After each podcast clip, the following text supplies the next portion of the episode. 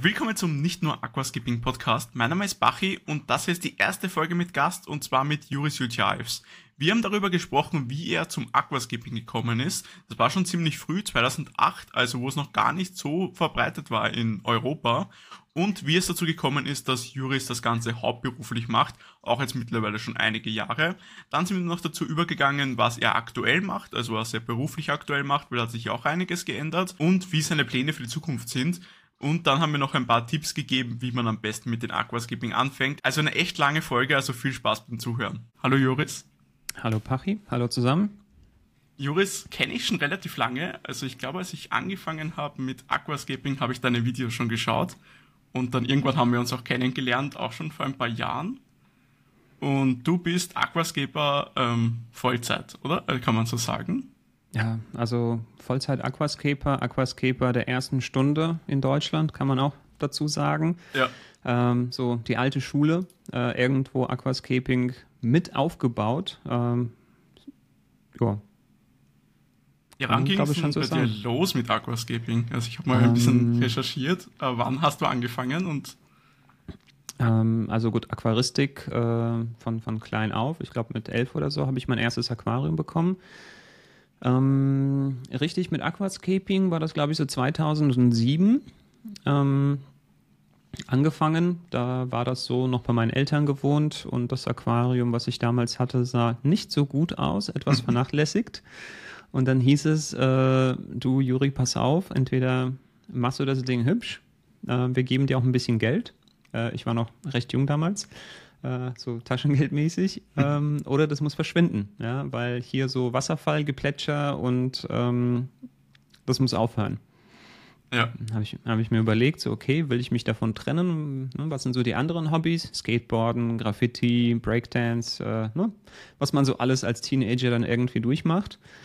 Und habe ich gesagt, nein, ich hänge irgendwie noch dran, ich kann mich nicht davon trennen. Aber hattest du dann ähm, durchgängig Aquarien, seitdem du angefangen hast, oder auch mal ja, gar keine? Durchgängig, Ach, durchgängig. Durchgängig, okay. durchgängig genau. Äh, vielleicht nicht zu Hause, aber dann halt bei Kunden äh, gehabt. Okay. Aber eigentlich durchgängig äh, immer irgendwie ein Aquarium gehabt, irgendwie was damit zu tun gehabt. Ähm, ja, und dann habe ich mich halt auf die Suche begeben nach irgendwelchen Inspirationen, wie kann ich das jetzt neu machen und so weiter. Und bin dann, glaube ich, damals im Aquaristik-Magazin auf einen Artikel gestoßen. Äh, wer die, das Aquaristik-Magazin aus dem Däne Verlag kennt, der weiß, die haben schon seit eh und je eine Kooperation mit äh, ADA und mit Amano. Ähm, kommt so ein bisschen daher, dass der, weiß ich nicht, der Herr Däne, glaube ich, irgendwie äh, Juror, äh, nein, das war Friedrich Bitter, der war äh, Chefredakteur bei der Aquaristik, meine ich. Und äh, der Herr Bitter ist seit eh und je Jurymitglied gewesen oder mhm. ist immer noch beim ERPLC, wie es aktuell ist, weiß ich, ich bin mir gerade auch nicht sicher, aber ich, ich weiß, dass jemand aus Deutschland in der Jury ist. Äh, genau, ich, ich glaube, das ist der, der, der, Oliver Mengedot, ist, glaube ich, mittlerweile der aktuelle Redakteur und Friedrich Bitter nicht mehr. Aber bis zuletzt war Friedrich Bitter auch noch in der Jury. Er war früher Redakteur für die Aquaristik. Und dann war das quasi wie so ein Ding, dass die äh, sozusagen, ja, jede Ausgabe einen Artikel von Amano drin hatten, aus dem Aqua-Journal. So, ja. und ich glaube, das war 2007, als Amano dann sein, also einmal waren das die IAPLC-Ergebnisse, die ich gesehen hatte. Äh, also phänomenal. Ich dachte so, was ist das? Ja. Mhm. Und äh, dann kurz darauf, äh, auch in einem der Magazine, äh, war dieses, ich glaube, vier Meter mal anderthalb mal anderthalb, dieses private Aquarium von Amano, was er zu Hause hat mit ja. dem riesengroßen Altumskalan, was irgendwie mittlerweile sieben Erdbeben überstanden hat oder sowas, äh, war so diese Aufbaustory von diesem Aquarium und dann ja so in der Mitte zum Ausklappen äh, quasi über vier Seiten äh, so ein riesiges Panoramabild von dem Aquarium. Ähm, so kleiner Juri total geflasht, äh, geht mit einem dieser Magazine ähm, zu einem Händler und sagt, sowas möchte ich gerne machen. Ähm, hier wird es ja nicht wirklich erklärt oder hier ist die Rede von Produkten, von Pflanzen, habe ich noch nie gesehen, äh, möchte ich gerne. Und dann habe ich damals gesagt bekommen, vergiss es, das funktioniert nicht. Ja? Das wird so gemacht und das ist dann fotografiert und nach zwei Tagen ist alles veralkt und fällt in sich zusammen. Äh, so hier, ja, will jetzt keine Produktnamen nennen, aber nimm das, das ist gutes Zeug, ja.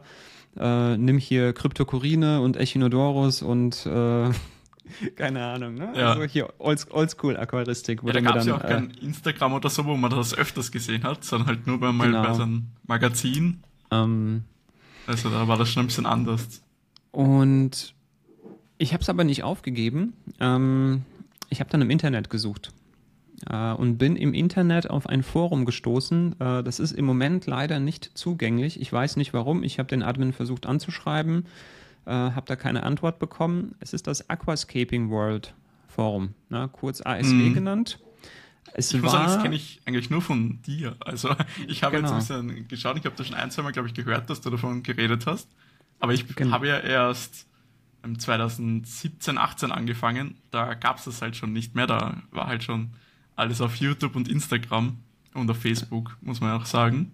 Ja, also Aber lieber Zuhörer, liebe Zuhörerin, ähm, damals, 1900, ähm, da gab es kein Social Media.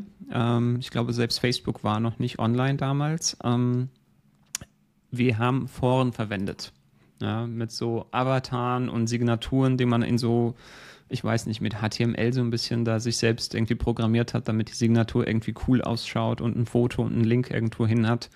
Äh, mm. MySpace war damals, ne? Okay, ich will nicht zu sehr in die Detail, äh, in die Materie einsteigen. Jedenfalls, das war ein englischsprachiges Forum äh, von einem Amerikaner, der für APC früher, ich weiß nicht, was gemacht hat, Aquatic Plant Central, ist vielleicht so immer noch das größte Süßwasser-Aquaristik-Forum in den USA, läuft auch noch. Ähm, und er hat sich mit dem Aquascaping da quasi so abgesondert, weil er wollte ein Magazin machen und ja, hat das dann quasi über Aquascaping World dann realisiert. Man könnte sagen, das war in den Jahren 2007 bis, ich weiß es nicht, äh, bis irgendwann Facebook und Instagram dem Ganzen so, ja, die Show gestohlen haben. Äh, das war das Mecker.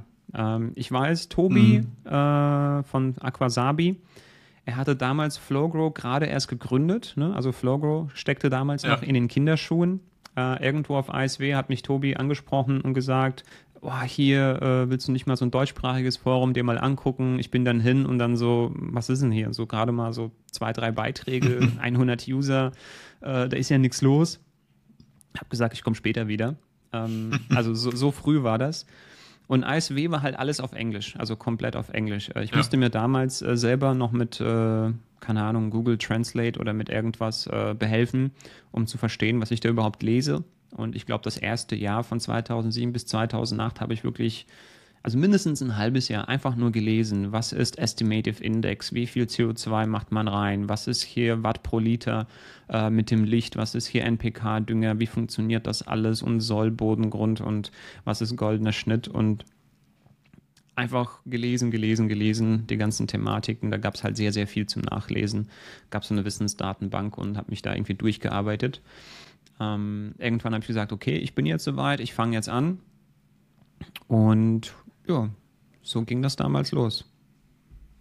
Ja, das war auf jeden Fall noch schwieriger als jetzt. Jetzt gibt es ja schon fast zu viel äh, Informationen, wo man schauen kann, wo man dann zu viel verschiedene Meinungen findet. Früher war es wahrscheinlich so, wenn man nur eine Sache davon irgendwie erfahren hätte oder so, dass die Produkte auch bekommen hätte. Das war ja bestimmt auch noch schwieriger als dann Soil. Ich weiß nicht, hat man das so einfach bekommen?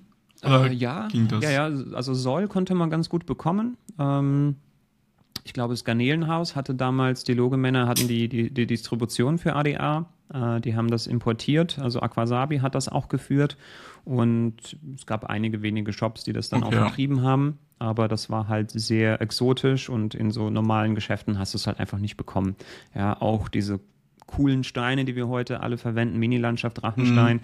das hast du auch alles nur in diesen absoluten Nerd-Shops irgendwie gekriegt. Und ähm, ja, also keine Chance. Auch die Pflanzen, ne? so Glossostigma oder Hemianthus cuba, äh, das wurde verabscheut bei normalen Händlern. Ja. Die haben gesagt, äh, das funktioniert nicht. Das ist äh, keine Ahnung, äh, wer das kann, aber normale, normale Menschen können das nicht. Äh, ne?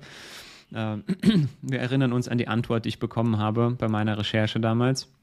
Ja, das habe ich schon von ein paar gehört, dass das früher oft so war, wenn man irgendwo danach gefragt hat, ähm, dass da hieß, ja, das ist alles fake und das funktioniert nicht so.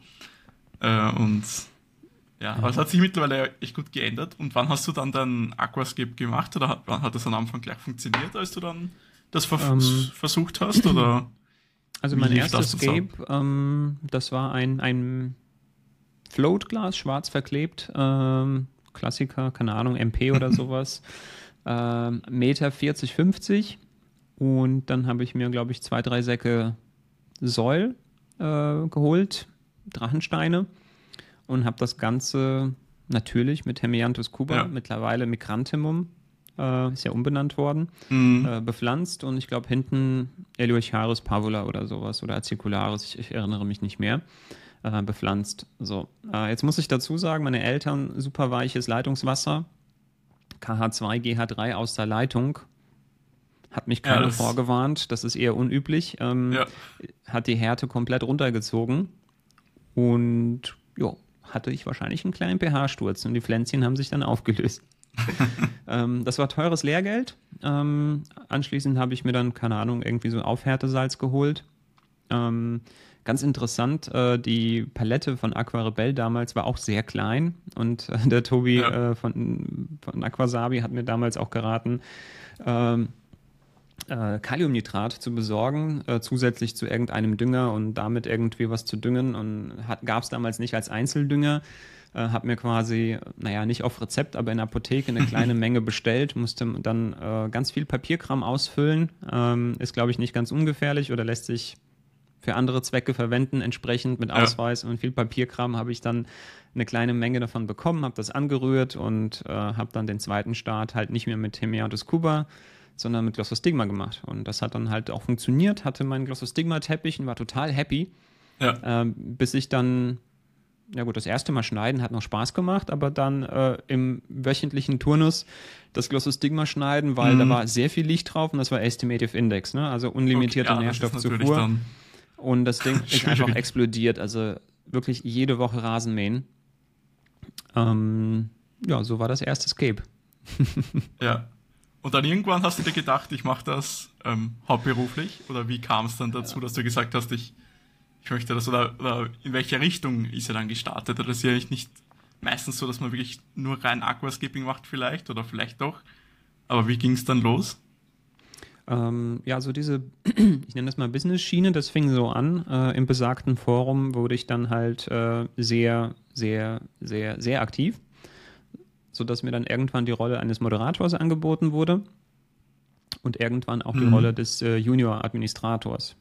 Und wenn man dann, wie soll ich sagen, ähm, naja, dann solche organisatorischen Sachen macht, dann hat man auch ein bisschen so hinter den Kulissen mit äh, Sponsoren und Firmen zu tun. Wir haben irgendwie so einen äh, Wettbewerb äh, gemacht wir haben halt Magazin gemacht, wir haben Artikel gesucht, das heißt, ich habe dann Leute angeschrieben, äh, dann auch Firmen angeschrieben, dann irgendwelche Sachen, Preise oder irgendwie dafür zu bekommen.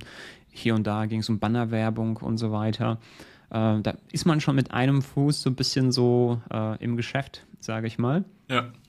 Und ja, ich glaube, das hat das so ein bisschen halt auch ausgelöst, sodass ich 2011 ähm, mir ging es einfach darum, glaube ich, damals Aquascaping nach vorne zu bringen und ich wollte das irgendwie bekannter machen und habe nach Möglichkeiten gesucht, irgendwie, weiß ich nicht, das den Leuten näher zu bringen und habe dann Händler irgendwie wahrscheinlich genervt mit äh, hier, lass uns Workshops machen und ich richte dir ein Aquarium ein und das kostet dich gar nichts und ich ja. kümmere mich kostenlos drum und so weiter. Ähm, ja, bis irgendwann äh, ein Händler gesagt hat, boah, das hast, also ich habe es nicht alleine gemacht, dann war halt noch einer mit mir. Wir haben es zusammen gemacht. Ähm, das war der Christian Vetter. Ähm, dann meinte der Händler zu uns, äh, ihr verkauft euch unter Wert. Also das war so gut, ähm, da ist halt richtig halt Mehrwert drin. So diese Vorträge und Einrichtungen, äh, ja. da solltet ihr irgendwie äh, Geld für verlangen. Ich gebe euch jetzt mal jedem 50 Euro, ja, aber beim, beim nächsten solltet ihr mehr verlangen. Mhm. ähm, dann war uns irgendwie so klar, okay, ähm, da ist anscheinend Bedarf. Wir sind anscheinend auch nicht irgendwie ganz so schlecht. Ähm, ja, dann irgendwie Kleingewerbe angemeldet und das war so der Anfang. Ja. Äh, und ich muss sagen, dann 2012 ähm, ist es auf einmal irgendwie ganz schnell durchgestartet, äh, weil Winter 2011 war ich noch, nein Quatsch, das war Winter 2012 war ich in Hannover, äh, damals auf der Heimtiermesse. Äh, da fand der Art of the Planet Aquarium Wettbewerb statt, mhm. äh, gesponsert von Eheim damals in der XL-Kategorie. Und Eheim hat ähm, irgendwie da, weiß ich nicht, alle was unterschreiben lassen, ganz viele Fotos gemacht und verwendet sie seitdem auch irgendwie für Produktverpackungen okay. von irgendwelchen Einsteigersets. Ne? Du siehst voll mhm. die High-End-Aquarien auf Verpackungen von Einsteigersets. Ähm, das setzt die Messlatte natürlich ganz hoch für die Einsteiger ins Hobby ja. und suggeriert auch hier, das Ergebnis kannst du mit dem Set erreichen. Etwas irreführend, aber nun gut. Ähm, wir wollen jetzt hier niemanden bashen. Ähm, Jedenfalls hat sich das irgendwie so ergeben, mit Eheim damals äh, Kontakt geknüpft und eventuell, ja, hast du Bock, Interesse für uns was für die Interzoo zu machen? Wir würden uns nochmal melden. Okay, klar, habe ich Bock, ja. Ähm, quasi ersten Auftrag irgendwie an Land gezogen, so, ne? gleich gepokert, ne? Ich habe ja was dazu gelernt. Ja. Und ähm, ja, gleichzeitig fand ein Distributorwechsel statt. Äh, ich war 2011 in Ochus gewesen, äh, auf einem Workshop von Amano. 2012 kam Amano auch nach Hannover, hat auch dort einen Vortrag gehalten. Ja. Und ja, mehr oder weniger wurde dann, dann kurz darauf äh, bekannt gegeben, dass die Logemänner die Distribution nicht mehr machen. Und da hat der Herr Buhlmann die Distribution übernommen äh, mittlerweile unter European Aquaristics bekannt. Ähm, ja, ich habe meine Produkte von den Logemännern bezogen. Klar, die haben dann alle Händler informiert, ähm, dass man die Sachen über sie nicht mehr beziehen kann. Und äh, wenn man, ne, man soll sich an den neuen Distributor wenden. Habe ich dann gemacht. Mhm. Und äh, wurde prompt irgendwie äh, daraus ein zweiter Auftrag für die Interzoo. Und zwar ja, relativ schnell gab es so ein paar Gespräche hin und her, kennenlernen, ADA, Süddeutschland, Repräsentant, bumm. Ja. Äh, ging sehr schnell. Äh, dann hatte ich quasi Eheim-Aquarien auf der Interzoo zum Einrichten und äh, Aquarium für den ADA-Stand vorgezogen, 2012. Und das war irgendwie so ein ganz krasses Sprungbrett, weil ja, erstes Mal auf der Interzoo, Haufen Kontakte zur Industrie, zur Presse, äh, zu dem besagten Verlagen, ähm, aber erstmal, glaube ich, Aquaristik-Fachmagazin. Die haben mich dann, naja, nicht unter Vertrag genommen, aber dann eigene Rubrik bekommen und habe dann erstmal ein paar Jahre fürs Aquaristik-Fachmagazin geschrieben. Hatte ja auch schon viel Erfahrung im Forum damals oder für das Aquascaping World Magazin geschrieben gehabt. Ähm, mhm. Ja, und so ging das Ganze los. Ne? Wie gesagt, mit ADA Deutschland, mit Eheim und Aquaristik Fachmagazin, so Autor, Aquascaper und äh, ja. Workshops, oder? Also ja, Workshops, da kam, da folgte, glaube ich, wirklich eine ganz große Welle, weil ähm, der Herr Buhlmann hat die ADA-Produkte in ganz viele Shops gebracht. Und äh, wie gesagt, habe ja selber dann mit vielen Shops erstmal gesprochen in dem Jahr.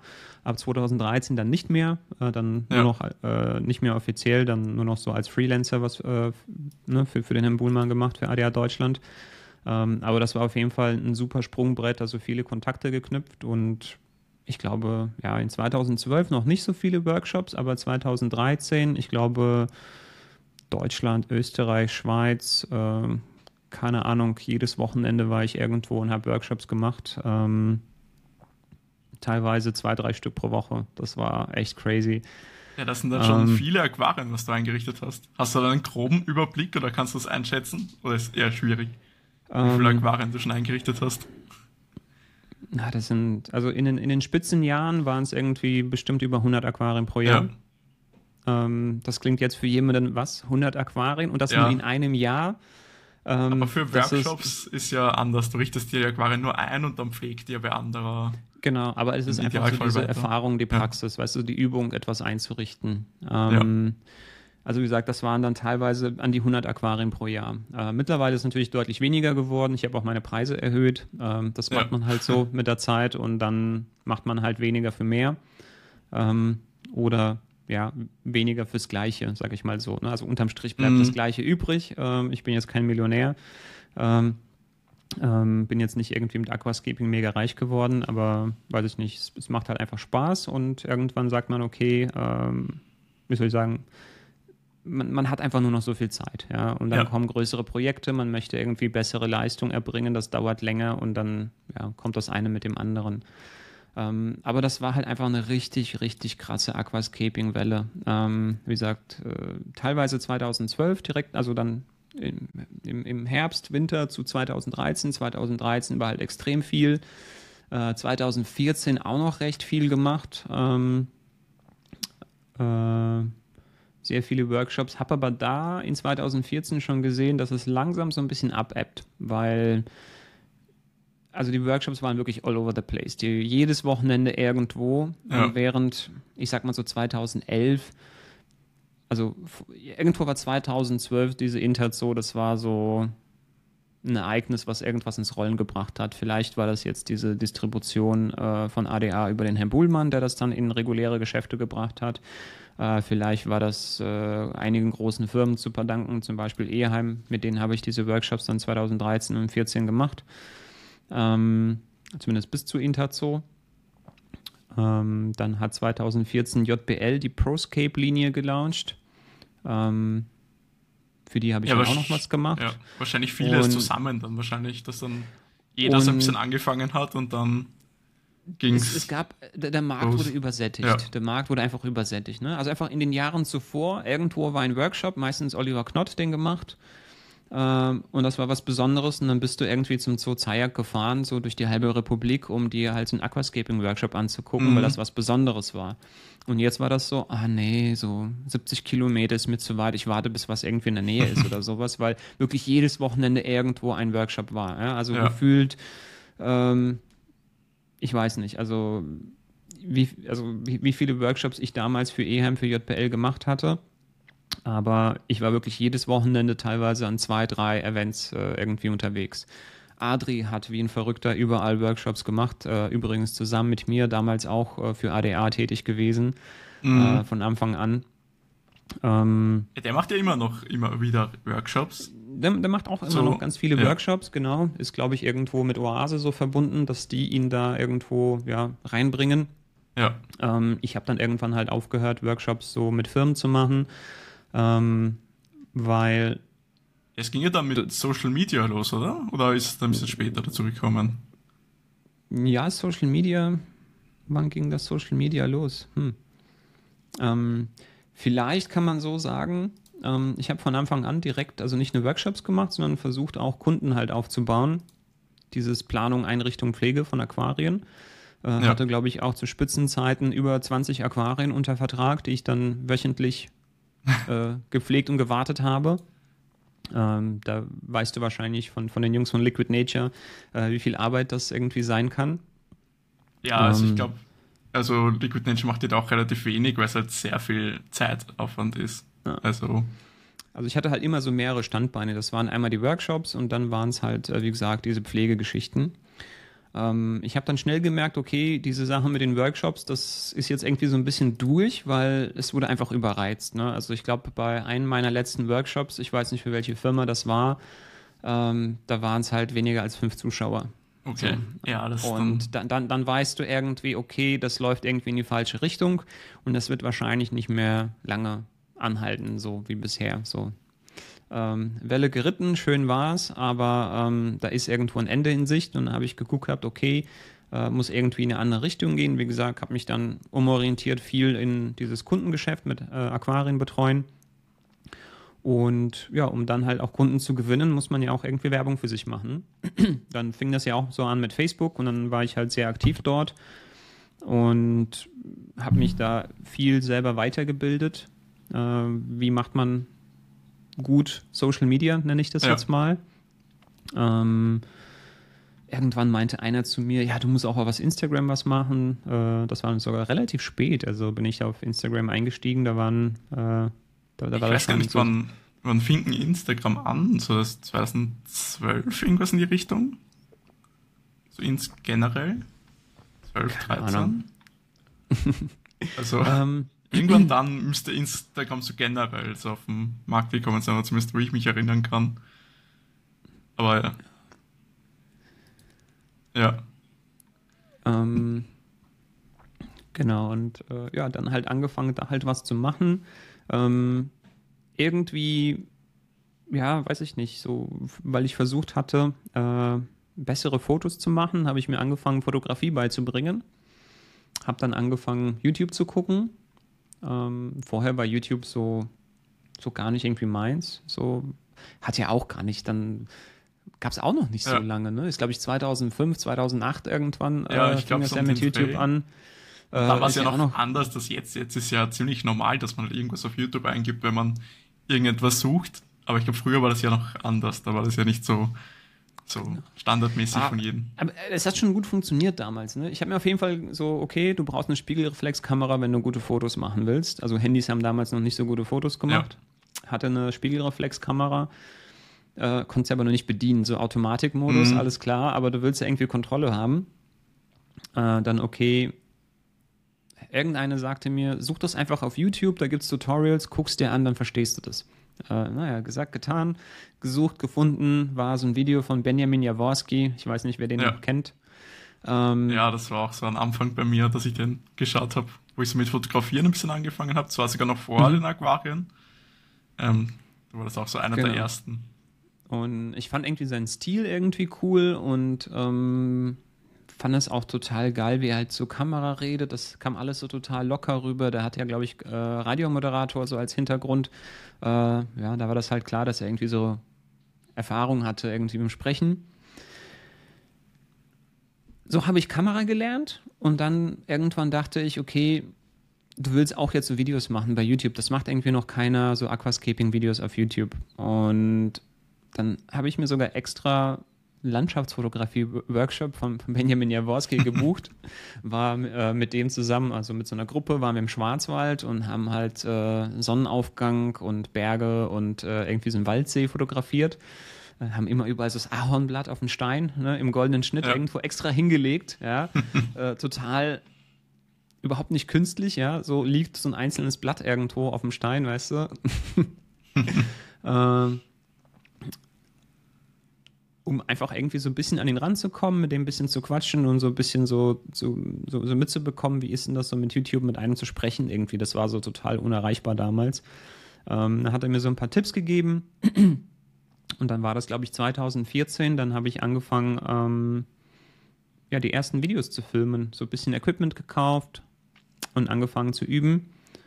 Aber war halt nie zufrieden damit. Ich war sehr steif äh, das kam halt überhaupt nicht irgendwie cool und flüssig rüber. Und ähm, ich will nicht sagen, ich habe das verworfen. Ich würde eher sagen, ich habe so insgeheim heimlich für mich einfach geübt. Ich habe, glaube ich, von 2014 bis 2018. Ich glaube 2017, sehr, sehr ich habe geschaut, war das erste Video auf deinem Kanal. Also es gab zwei so Zeitraffer-Videos und eins, wo du ein Unboxing machst. Mhm. Also gab es da Videos davor, die nicht mehr online sind, oder? Äh, die wurden nie veröffentlicht, Ach so. tatsächlich. Ähm, ich habe halt sehr viel gefilmt, ähm, aber habe das nie veröffentlicht, weil, wie soll ich sagen, fand ich nicht gut genug, beziehungsweise mir die Zeit so ein bisschen gefehlt hatte. Ich habe ein bisschen so ein paar Sachen, diese Zeitraffer-Geschichten gemacht äh, für Facebook. Mhm. Ähm, und ich glaube, das war Matthias Wiesensee von JBL, der mich irgendwie überzeugt hatte, das auf YouTube hochzuladen, damit er das irgendwie auf dem auf der Homepage oder im Blog bei JBL oder bei MyFish. Ja. Ich glaube bei MyFish, damit er das irgendwo einbinden konnte. Äh, quasi ihm zuliebe habe ich dann diese Timelapse-Geschichten auf YouTube hochgeladen, aber das war so, ja, ich habe sie hochgeladen, hier hast du den Link, lass mich in Ruhe. Ähm, aber super Typ übrigens. Äh, ja, das war 2017, ähm, habe ich angefangen äh, für, für Tropica Social Media Management zu machen. Äh, die sind halt ja über Facebook irgendwie und Instagram damals auf mich aufmerksam geworden und äh, haben mich angeschrieben und gefragt, ob ich nicht Lust hätte, äh, da was für die zu machen, so als äh, Freiberufler. Ja. Ich bin gerade voll abgelenkt. Entweder machst du was mit den Lichtern im Hintergrund.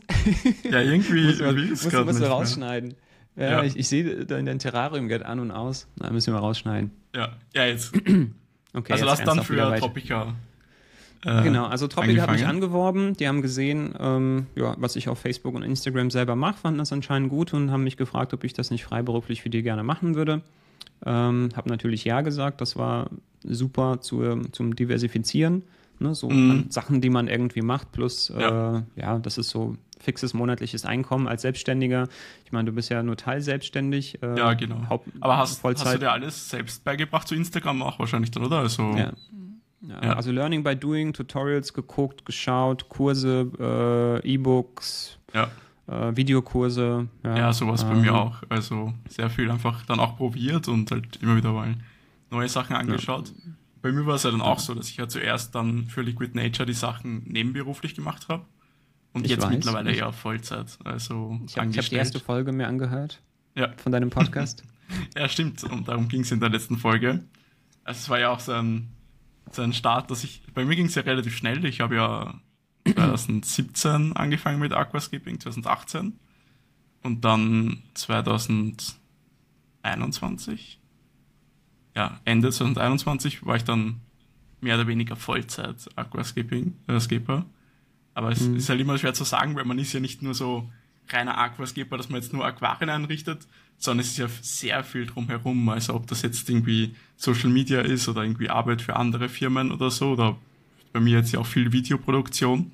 Das ist ja auch immer ein großer Teil davon und sogar fast mehr als Aquascaping. Also am Ende macht man dann mehr andere Sachen als rein jetzt Aquarien einrichten. Ich denke, das wird bei dir ähnlich sein. Also dass du jetzt nicht irgendwie jeden Tag Aquarien einrichtest oder pflegst. Oder? Also, also, also im Moment ähm, habe ich einen Tag in der Woche fix, der ist komplett voll mit äh, Kunden. Äh, da ja. pflege ich einfach alle Aquarien. Ähm, manchmal klappt das irgendwie nicht, dann muss man an einem anderen Tag nochmal ausrücken, aber ist eigentlich ein Tag mhm. komplett voll damit. Und äh, die übrigen Tage sind dann äh, entsprechend für ja, Content. Äh, fürs Entwickeln, Planen, Produzieren, Veröffentlichen, und äh, alles, was quasi so dazugehört. Jetzt haben wir einen relativen Sprung gemacht. Also genau. du hast dann bei Tropica angefangen, dann genau. hast du mehrere Jahre für Tropica Instagram und die Social Media Auftritte gemacht. Ja. Dann so, warst ja, du ja bei ähm, Dennerle Plans. Darüber ähm, haben wir uns dann ja auch so richtig kennengelernt. Da war ich ja auch dann genau. bei Dennerle Plans, habe ja auch ein, Inter ein Aquarium für die Inter 2 eingerichtet. Das war auch so eins meiner ersten Aquarien für woanders, das auf einer, für eine Messe. Und ja, da war ich dann bei dir zu Besuch. Und so haben ähm, wir uns ähm, eigentlich auch kennengelernt. Genau. Äh, ja. Was ich über, äh, über, über Tropica erzählen wollte, ähm, als ich angefangen habe, wie gesagt, das für die zu machen, ähm, da kam irgendwann das Management von Easy äh, auf uns ja. zu. Und äh, da hat Easy sein XXL-Aquarium geplant gehabt. Und ähm, als Social Media Manager habe ich das dann quasi auch gemanagt. Ja. Und dann hat sich das irgendwie so ergeben, dass Easy mich gefragt hat, ob ich ihn dabei tatkräftig unterstützen möchte und dann auch irgendwie, weiß ich nicht, auch mal irgendwie meinen Senf dazugebe zu seinem UFO-Aquarium und so mhm. weiter. Und dann wusste ich, okay, ich werde vor so einem, naja, Millionen Publikum nicht, ja, ähm, Millionen es gibt Abonnenten. Viele Videos mit einer Million Aufrufe für, über das Aquarium. Also Echt? kann man schon fast sagen. Ja, also es gibt ja. ein, zwei Videos, die haben eine, über eine Million, aber okay. viele kratzen gut, ich, noch dran. Ich, ich, ich, muss gestehen, Easy, falls du das hörst, tut mir leid, ich gucke mir nicht alle Videos von dir an, ähm, aber sehr viele habe ich geguckt und ähm, jedenfalls wusste ich, okay, äh, beziehungsweise mich auch schlau gemacht, äh, ja, da ist einfach eine große Reichweite. Ähm, er wird dann irgendwie sagen, wer ich bin und so weiter, mhm. äh, weil ne, gehört sich ja irgendwie und dann mit die Leute dann irgendwie, weil sie folgen mir hauptsächlich auf YouTube, ähm, damit sie dann irgendwas bei mir finden, falls es die interessiert, habe ich dann geguckt gehabt, okay, was kann ich denn bei mir auf dem YouTube-Kanal noch hochladen, damit es halt nicht so nackt ist. Und dann habe ich, glaube ich, so ein paar mehr Sachen, das war dieses Unboxing-Video oder irgendwas anderes, das waren so irgendwelche Tests, die ich gemacht hatte. Ähm, ein paar Sachen, wo ja, mir nicht zu peinlich war, die habe ich dann quasi hochgeladen. Da waren, glaube ich, so, keine Ahnung, vier, fünf Videos auf dem Kanal. Ja. Äh, ein paar Leute, weil ich dann schon ein bisschen äh, Reichweite auf Facebook und Instagram hatte, die haben mich halt auf YouTube gefunden, gefolgt, obwohl ich nichts hochgeladen habe. Hatte dann vielleicht auch 400, 500 äh, Abos äh, auf YouTube. So, dann hatte ich mhm. meinen großen Moment, da hat man mich kurz bei Easy gesehen gehabt. Äh, ich glaube, das hat dann irgendwie so 2000 äh, Abonnenten auch abgefärbt bei YouTube. Ähm, aber ich kam trotzdem nicht dazu, Sachen hochzuladen, weil ich eigentlich damals so viel einfach zu tun hatte. Ja, äh, ständig unterwegs gewesen. Ich habe zwar permanent gefilmt, ich hatte, ja. glaube ich, ständig irgendwie dann zwar nicht mehr die große Kamera, aber mein iPhone dabei mit so einem kleinen Aufsteckmikro und so einem Joby äh, Dreibeinstativ mhm. und einfach überall alles gefilmt. Ja, du musst ja extrem viel Videos dann haben, was nie veröffentlicht worden sind, oder? Nee. Weil wir ich schon mal öfters geredet die, haben. Die, die, sind irgendwo ja. in der Cloud. Und dann ist es halt so passiert, ich bin, ähm, ich habe dann versucht, ein paar Sachen zu machen. Also gesagt, das sind diese ganz frühen Vlogs, die man auf dem ja. Kanal findet, aber ich kam einfach nicht dazu, die zu schneiden. Und dann, äh, das war glaube ich 2018, Interzo, äh, da habe ich George Farmer äh, im Eingangsbereich abgeholt, um ihn irgendwie zum Tropikerstand zu bringen oder so, ähm, weil der mir beim Einrichten der Aquarien geholfen hatte. Ähm, so, wir haben alle Aquarien zusammen eingerichtet, ich habe die dann gepflegt und äh, er kam dann halt auf die Interzoo so als Besucher. Ich habe ja. ihn abgeholt im Eingangsbereich von der Halle. Jetzt verlässt mich die Stimme. ähm, und der direkt Kamera in der Hand und meint so, hier, Tacheles, wann lädst du YouTube-Videos hoch? Ja, so come on, what are you waiting for? Uh, und ich war so, ja, ich bin ja schon fleißig am Filmen, aber ich komme einfach nicht zum Schneiden. Ich habe einfach so viel zu tun. Tropica hier, Facebook, Instagram da, Privatkunden hier. Ne, du weißt ja, wie das ist. Und der so, ja, dann such dir doch einen Editor. Ja, ich so, ja, keine Ahnung wie. Der so, hier, Kamera, die Welt schaut zu. Ja, mach einen Aufruf. Ähm, und da habe ich gesagt gehabt, okay, guck so in die Kamera und sag, wenn du Bock hast, für mich Videos zu schneiden, dann äh, melde dich bei mir, so ungefähr. Und dann äh, irgendwie, wie, wo kann man dich am besten erreichen? Dann habe ich gesagt, Instagram, dann haben sich irgendwie, keine Ahnung, Dutzend Leute gemeldet. Ähm, dann gab es so ein kleines äh, ja, Casting. Die mussten irgendwie alle ein bisschen mhm. was machen, habe ich geguckt gehabt und so weiter. Und derjenige, der sich halt am besten angestellt war, war Logan. Und dann habe ich ihn irgendwie verpflichtet und äh, der Rest ist Geschichte. Dann haben wir quasi angefangen, habe ich gesagt, okay, Logan, pass auf, ich habe hier einfach so, so viel. Habe ihm ein paar Sachen davon gezeigt und ähm, was mir an Logan gefallen hatte, er hatte schon so kleine Minifilme gemacht, also ja. so Independent Filmmaker-mäßig, so Horror-Genre, aber wirklich sehr aufwendig, weißt du, so mit äh, Schauspielern, mit äh, Kostümbildnern, mit Maske, mit Licht, mit Tontechnik und so weiter, weißt du. Also schon auf einem sehr, sehr hohen Niveau. Und dann schicke ich ihm hier meine iPhone so ja. Vlogs, total wackelig mit grausamem Ton, entweder internen Ton von einem alten iPhone oder kleinen Aufsteckmikro, aber nichts Berauschendes. Und dann meinte der, das ist alles irgendwie nicht so cool. Ja, plus ich habe dann wir haben gesagt, okay, was mache ich jetzt irgendwie so technikmäßig? Habe mir eine bessere Kamera geholt, ein Videomikrofon, also ein schönes Rode Mikrofon, was auf der Kamera ja. drauf ist. Ähm, eine schöne weitwinklige äh, Linse hatte ich sogar schon. Ähm, also so Casey Neistat äh, Ausstattung. Ne? Ja. Wer das kennt, äh, Canon 70D 1022 von äh, Canon und dann das äh, Rode Video Mic Pro Plus. So Standardausrüstung. Ja, und und das, das äh, Genau. Äh, und das Joby äh, Gorilla Pod. Ja. Ja, das ist so klassisch YouTube. Ähm, ich weiß nicht, 2017, 2018. genau. Hatte das, glaube ich, dann fast jeder, was irgendwie genau. mehr oder weniger ja, professioneller außer, Videos gemacht hat. ja, außer, außer Peter McKinnon, der ist mit der riesigen Canon 1D äh, ja. rumgelaufen. Irgendwie äh, so, so groß ist. Ja, die ist so und, groß wie so ein Schuhkarton ja. und äh, wiegt wahrscheinlich 10 Kilo und wahrscheinlich eine Hand, mit der er sich gefilmt hat, die war so voll durchtrainiert und die andere total schmächtig. Ja. Ähm, naja, egal. Ich habe die ersten Videos damit gefilmt und äh, Logan hat es gesehen und hat er gesagt, Juri, pass auf, dieses ganze alte Zeug, das stinkt voll ab gegen das, was neu ist mit der Kamera. Da liegen Welten dazwischen. Und wir haben, ähm, wie nennt sich das? Das ist ein Begriff aus wenn du deine E-Mails aufräumen willst, ja, es gibt so Leute, die bringen ja. dir bei, wie du Ordnung in dein E-Mail-Postfach bringst. Und dann nennt sich E-Mail Bankruptcy.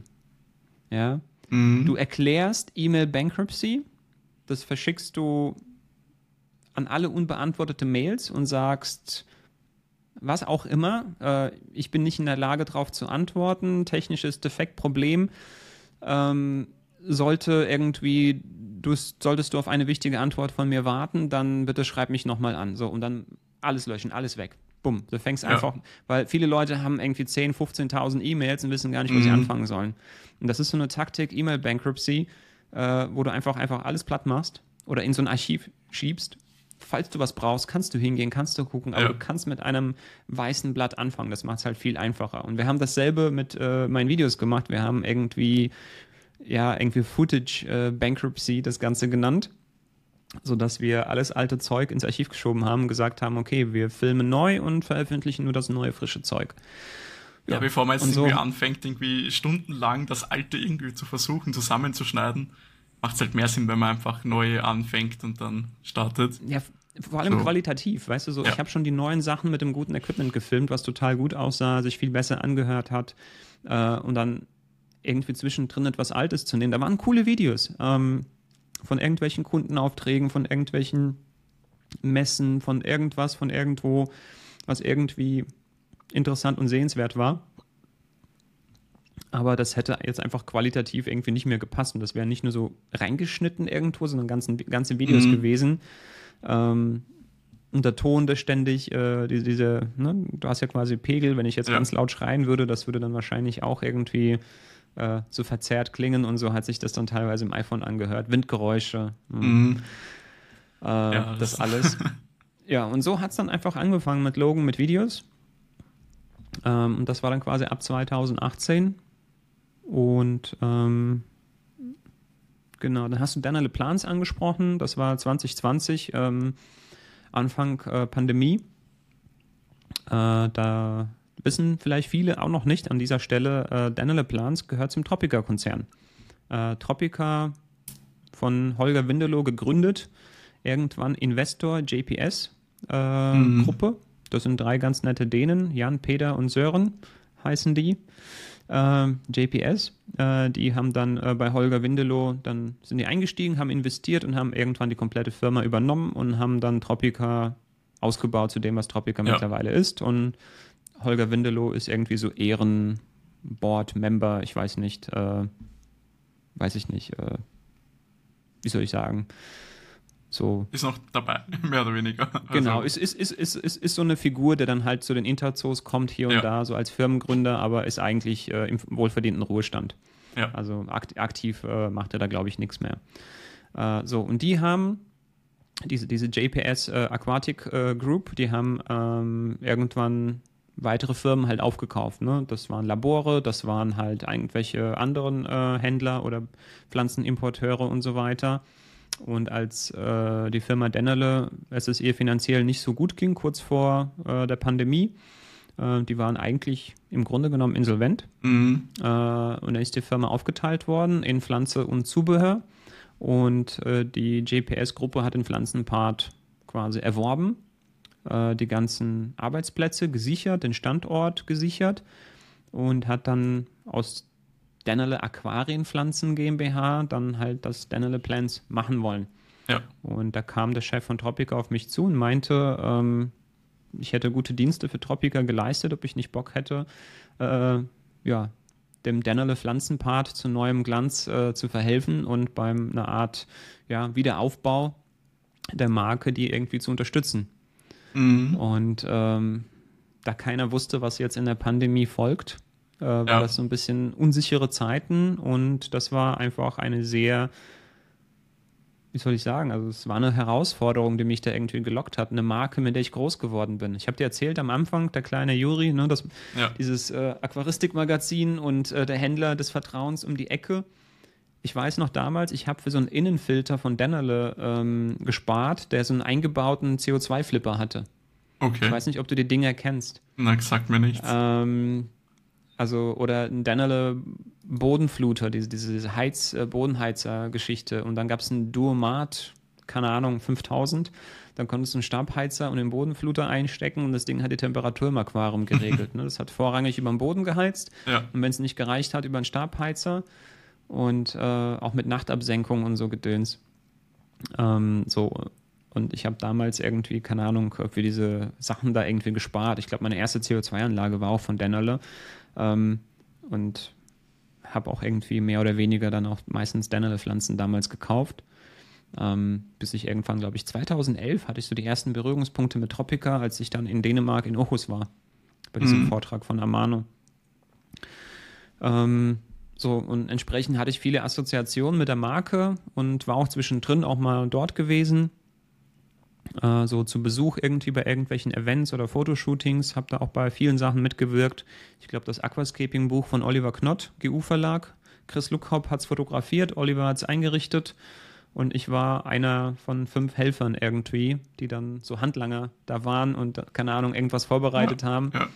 Und Fun Fact: In diesem großen GU-Buch von Oliver Knott, da gibt es quasi so eine, eine Stelle, wo so Steine mit Moos gewickelt werden. Mhm. Ich weiß nicht, ob es Ritchia ist oder irgendein anderes Moos. Ähm, ich hatte die schönsten Hände an diesem Tag, also wurde ich als Handmodel genommen.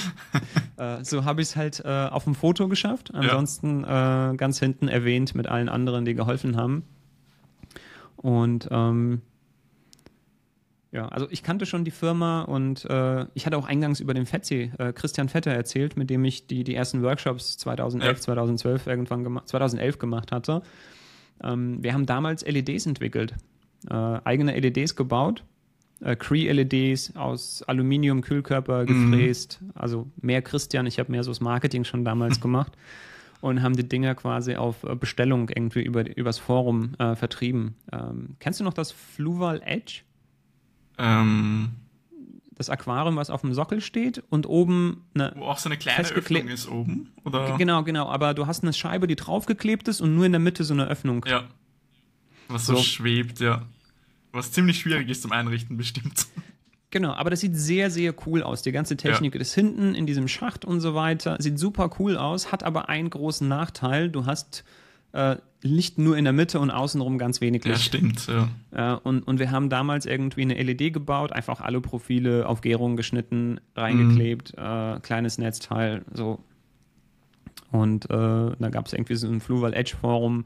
Äh, ich habe die Fotos gemacht, dann haben wir das quasi darüber irgendwie verkauft und so weiter. Und äh, Dennerle hatte uns ja, irgendwann 2009, ich weiß nicht, 2010, also irgendwann damals noch ganz früh äh, auf einer Messe in Hannover, die Lampen bei uns gesehen, eingeladen. Wir haben dann Prototypen äh, gezeigt und verkauft und Dennerte damals von ja. unseren Lampen. Die haben uns auch gefragt gehabt, äh, ja, wie schnell könnt ihr uns 5000 Stück produzieren? So, oh, was, 5000 Stück? Ähm, ähm, ähm, stotter, stotter. Äh, müssen wir erstmal überlegen, kam zum Entschluss, wir können das nicht stemmen, abgesehen vom ganzen Rechtlichen und so ja. weiter. Ja, Elektronik äh, ist halt immer schwierig bei sowas was du da alles erfüllen musst. Ähm, übrigens, eine Lampe, die am Aquariumrand sitzt, unterliegt anderen Kriterien als eine Lampe, die abgehängt wird. Okay. Ja, da sind irgendwie äh, Welten dazwischen. Beziehungs oder wenn die Lampe auf, auf, auf dem Boden neben dem Aquarium steht, also, weißt du, so, äh, so wie diese magnetischen Webikusa-Lampen mäßig, ja. ne? du hast quasi wie so ein Stand und die Lampe ist nicht am Aquariumrand und ist auch nicht von oben abgehängt, sondern ist irgendwie wie so eine Tischlampe. Mhm. Die, müssen, die müssen fast gar nichts erfüllen.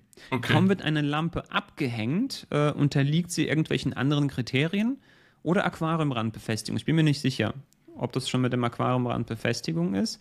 Und von der Decke abgehängt wiederum anders. Jedenfalls dieses IP und so weiter und irgendwelche anderen Zertifikate, alles, was du brauchst. Ja. Da liegen teilweise Welten dazwischen. Ich verstehe das nicht, ist aber, ist aber so. Ähm, ja, wir konnten es nicht stemmen lange Rede, kurzer Sinn, seit Ewigkeiten sozusagen Kontakt irgendwie zu der Marke ähm, und großer Fan damals schon gewesen und dann die Möglichkeit bekommen, irgendwie an der Mitentwicklung und Neugestaltung mitzuwirken. Habe gesagt, auf jeden Fall bin dabei und äh, bin dann aus äh, ja, freiberuflich für Tropica, dann Vollzeit bei Dennerle Plants eingestiegen. Und ja, in meiner Zeit ist dann quasi aus Dennerle Aquarienpflanzen GmbH ist dann Dennerle Plants geworden. Das Neues ganze Logo. Design und die ganze Aufmachung hat sich dann ja sehr geändert. Genau, genau. Also eigentlich, also ich will jetzt nicht sagen, dass ich für alles verantwortlich war oder alles irgendwie gemacht habe, aber Vieles. an allem mitgewirkt. An ja. allem mitgewirkt, sagen wir so. Ja, ne? klar, Social Media, YouTube, Homepage, das ist dann zu ganz, ganz großen Teilen dann meiner Feder irgendwie ja. entsprungen. Ähm, muss aber sagen, vieles äh, war auch ein leichtes, gerade auf der Homepage, weil durch einen Ratgeber, der ja schon seit Jahrzehnten bei Dennele irgendwie Tradition war, mhm. einfach unheimlich viel gutes Material vorhanden war. Aber dieses ganze Material, wie soll ich sagen, zu mhm. untergliedern und daraus ja. irgendwie eine Homepage zu machen, zu überlegen, okay, wie machst du aus einem Buch eine Homepage? Du brauchst Rubriken, du brauchst irgendwie eine Navigation, wie ist das verknüpft, was gehört wohin, in welchem Bereich. Ähm, ja, und dann habe ich da von 2020 bis 2023, äh, Anfang des Jahres, äh, gewirkt. Ja? Und ich glaube, in 2021, da bin ich auf dich zugekommen. Ja, ich glaube äh, nee, Anfang. Nee, sogar früher, in 2020, ja. weil äh, ah, ja. äh, schon, ne, ich habe ja Mitte 2020 angefangen.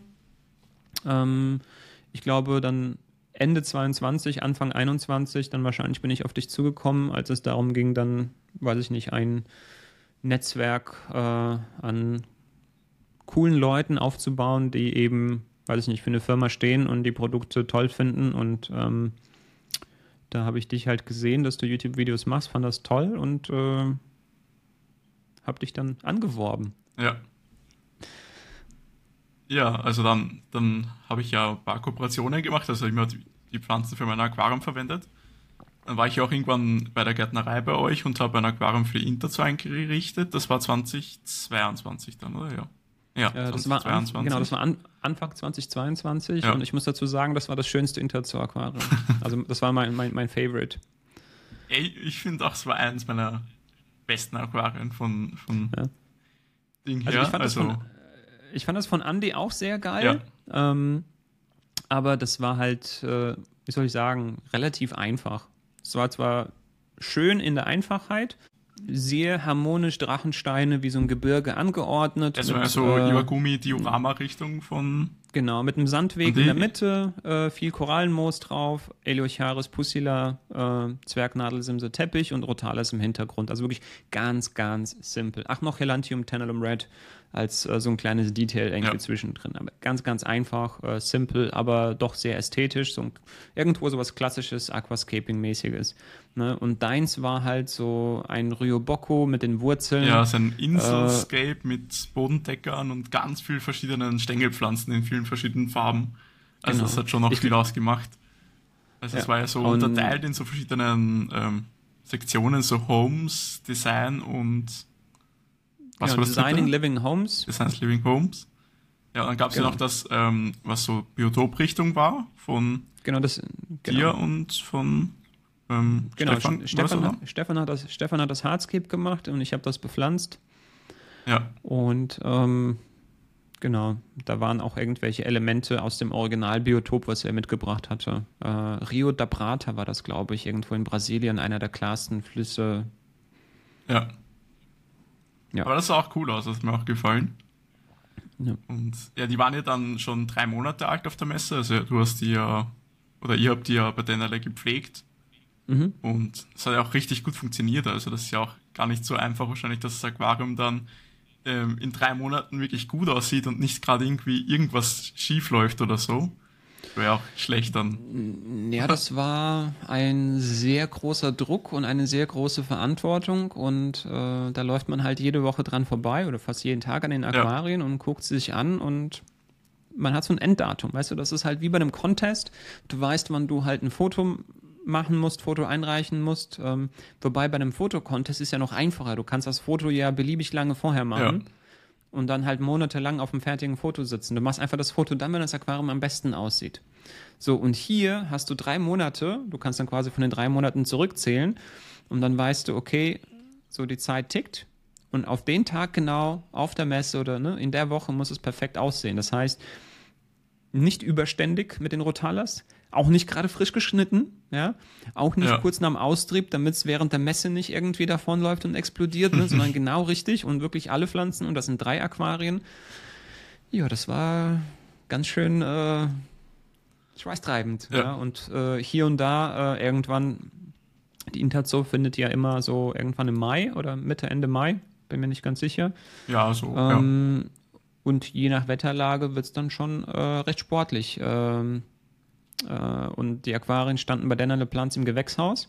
Mhm. Als wir das im Winter gemacht haben, war das super cool, weil angenehmes Klima. Ähm, aber, aber zum Sommer hin. Genau. Und das Problem war, wir mussten quasi ein Zelt im Gewächshaus bauen, um das äh, Sonnenlicht zu blocken, damit die Aquarien nicht unkontrolliert Licht bekommen. Und das hat quasi noch dazu geführt, dass sich da noch zusätzlich Wärme gestaut hat. Und ähm, das habe ich halt irgendwann bei der Ricardia, bei Andy, Andy seinem Escape dann äh, zu sehen bekommen, dass die dann ja ja, teilweise nicht so, so schön wurde. Und dann haben wir immer versucht, wirklich sehr viele, sehr große Wasserwechsel mit sehr kaltem Wasser zu machen. Also es war dann schon ein bisschen stressig. Ja, aber bin dann sehr froh, wie das dann alles gelaufen ist. Auch Transport hat alles sehr gut funktioniert. Und ähm, ja, ähm, so Aquarien für eine Inter zu vorziehen, das ist auf jeden Fall eine Erfahrung. Ähm, die habe ich zweimal gemacht. Ich glaube 2018 ja. für Tropica also hauptverantwortlich gewesen, bin da auch alle zwei Wochen nach Dänemark geflogen, mhm. um mich um die Aquarien zu kümmern. In der Zwischenzeit hat äh, hat ein Mitarbeiter von Tropica gemacht, aber quasi mit meinen Anweisungen. Ja. ja also ich habe gesagt, wie viel Dünger reinkommt und wie viel was wann gemacht wird und so weiter. Ähm, so, und bei Daniel Plans habe ich das dann jede Woche gesehen und äh, wie soll ich sagen, wir hatten eine Aushilfe, ähm, die da geholfen hat, die Wasserwechsel zu machen. Aber sowas wie Scheiben putzen, Pflanzen schneiden, düngen, Beleuchtungsdauer anpassen und so weiter, alles, das, das hängt, hängt dann alles an dir. Und so Schauaquarien für eine Pflanzengärtnerei auf einem Messestand, ähm, das, das, ist halt das, passen, das, ja. das, ist das Aushängeschild, ja. Äh, wie gesagt, ja. äh, das war schweißtreibend. Aber hat alles gut funktioniert. Und äh, ja, können wir die Story jetzt auch zum Schluss bringen. Äh, seit April bin ich nicht mehr bei Dana Le Plans, bin jetzt wieder Vollzeit selbstständig. Ähm, ich habe mein Gewerbe in der Zeit bei Dana Le Plans nie aufgegeben, ähm, habe einen Mitarbeiter angestellt, der mir dann zwischenzeitlich äh, mit der Pflege der Aquarien geholfen hat, ja. weil ich dann zwischenzeitlich oder in der Pandemie geheiratet habe, ein Kind bekommen habe und ähm, ja, dann einfach nicht mehr alles irgendwie selber stemmen konnte. Äh, was am meisten gelitten hat, war YouTube. Präsenz auf Social Media und YouTube, ja. genau. Das war halt sehr unregelmäßig. Ähm, ich würde sagen, Social Media habe ich irgendwie noch so hingekriegt, ab und zu mal was zu posten. Mhm. Äh, das ging ja dann irgendwie ein, recht einfach, weil, wie soll ich sagen, die Hürde ist jetzt nicht so hoch. Machst ein Foto, kurzes Video und raus damit. Ja? Ein, ein YouTube-Video zu machen, das ist ja schon viel mehr. Ne? Also viel mehr filmen, schneiden, muss irgendwie Hand und Fuß haben. Ja, auf jeden Fall. Ähm, ja, aber genau, da bin ich jetzt gerade dran, sozusagen wieder Gas zu geben. Äh, hatte leider wieder einen kleinen Dämpfer gehabt im August. Ja, dann das Studio. Ja, äh, du hast es ja damals kennengelernt, als du bei Daniel ja, warst. Ja. Ähm, äh, hast es gesehen, äh, klein aber fein. Mhm. Das ist leider im Sommer vollgelaufen, als es so stark geregnet hatte. Hey, du hast ja damit ähm, angefangen und hast das erste Aquarium eingerichtet und schon Sachen vorbereitet und dann war es überflutet, oder? Das war ja so gerade so ein ja, ja, paar genau. Also Videos, also ich, nachdem du ja. weitergemacht hast. Genau, also es, ich glaube, das Video, ich glaube, das war das Video mit der Osmoseanlage. Ähm, ja, das war noch von dort, glaube ich. Das war noch von dort. Äh, da habe ich das Bad halb renoviert, äh, extra für das Video, weil irgendwie waren die ganzen Anschlüsse alles vergammelt und ja. alt und äh, die Anlage ließ sich dann nicht montieren. Ähm, dann habe ich halt quasi, wie gesagt, die Anschlüsse getauscht, Wasserhahn getauscht, Siphon getauscht, also alles da neu gemacht. Und äh, ja, dann irgendwie zwei Tage später äh, ist das Ding voll mit Wasser. Der erste Gedanke war, oh mein Gott, mir ist da irgendwas mit der Osmoseanlage eine Leitung geplatzt. Ja, das stimmt, ja. Aber, aber ähm, das war einfach nur, wie soll ich sagen, ein zeitlicher Zufall. Da war alles trocken mhm. äh, an den Anschlüssen und Leitungen. Das war alles fachmännisch ausgeführt. Ich habe in meinem Leben bestimmt schon 20 oder 30 Osmoseanlagen installiert, äh, weil ja. alle meine Kundenaquarien laufen mit Osmoseanlagen. Ähm, das ist auch so eine kleine Eigenart von mir. Da habe ich auch äh, in meinen Anfangsjahren schlechte Erfahrungen ja. gemacht mit Leitungswasser. Also das war dieses gute Wasser bei meinen Eltern, aber weil es so gut war, habe ich es immer direkt aus der Leitung genommen und nie was damit gemacht und auch keinen Wasseraufbereiter verwendet. Und ähm, aber ich glaube nicht, dass der mich gerettet hätte, weil ähm, es war mit der Entsalzungsanlage das Problem, oder mit äh, nee, das Problem war, die haben äh, in der Straße irgendwelche so. äh, Arbeiten ausgeführt und ähm, das war spät abends, wo ich Wasserwechsel noch gemacht habe. Und in der Regel werden solche Arbeiten tagsüber gemacht und ja. irgendeiner verwendet das Wasser und dann lässt er das Wasser ablaufen und dann hast du wieder, ist der ganze Schmutz halt weg. Aber irgendwie war es wohl so, dass an dem Tag zufällig niemand äh, den ganzen Tag den Wasserhahn verwendet hatte. Ich habe nicht dran gedacht, habe dann direkt äh, meinen Gardena-Schlauch an äh, die Mischbatterie gehängt und dann äh, Wasserwechsel gemacht. Licht war schon aus im Aquarium, das heißt, ich habe nicht gesehen, was da aus der Leitung kam ins Aquarium. Und am nächsten Morgen waren fast all Tiere tot. Ja, das also, ist natürlich dann ähm, bitter. Und dann halt auch, wie gesagt, mit vielen Kundenaquarien. Ähm, ähm, da ist dann eigentlich auch der nicht. Vorteil, dass halt immer gleich läuft, dass wenn man immer dasselbe genau. Ausgangswasser genau. hat, also immer Osmosewasser, dann hat man immer einen gleichen Ausgangspunkt und nicht irgendwelche Schwankungen. Und vor allem, wenn man dann vielleicht nicht immer dort ist und nicht immer irgendwie eingreifen kann, ist es natürlich ein großer Punkt, der das Ganze einfacher macht. Ja, das hat einfach dieses Aufsetzen und Pflegen von Kundenaquarien insofern einfach gemacht, dass überall ein gleiches System. Gleiche Wasserwerte, gleiche Technik, gleiche, gleiche Pflegeprodukte. Also du musst, du musst bis auf die Größe des Aquariums und der Menge, was du reinmachst, äh, ja. musst du halt nichts beachten. Ne? Und nicht irgendwie, hier ist weich, hier ist hart und hier ist mhm. mittel und hier muss man nur ein bisschen aufsalzen, hier muss man gar nicht aufsalzen. Ne? So, ist überall gleich. So, das, das hat es auf jeden Fall einfach gemacht. Man könnte sagen, das war halt so ein System.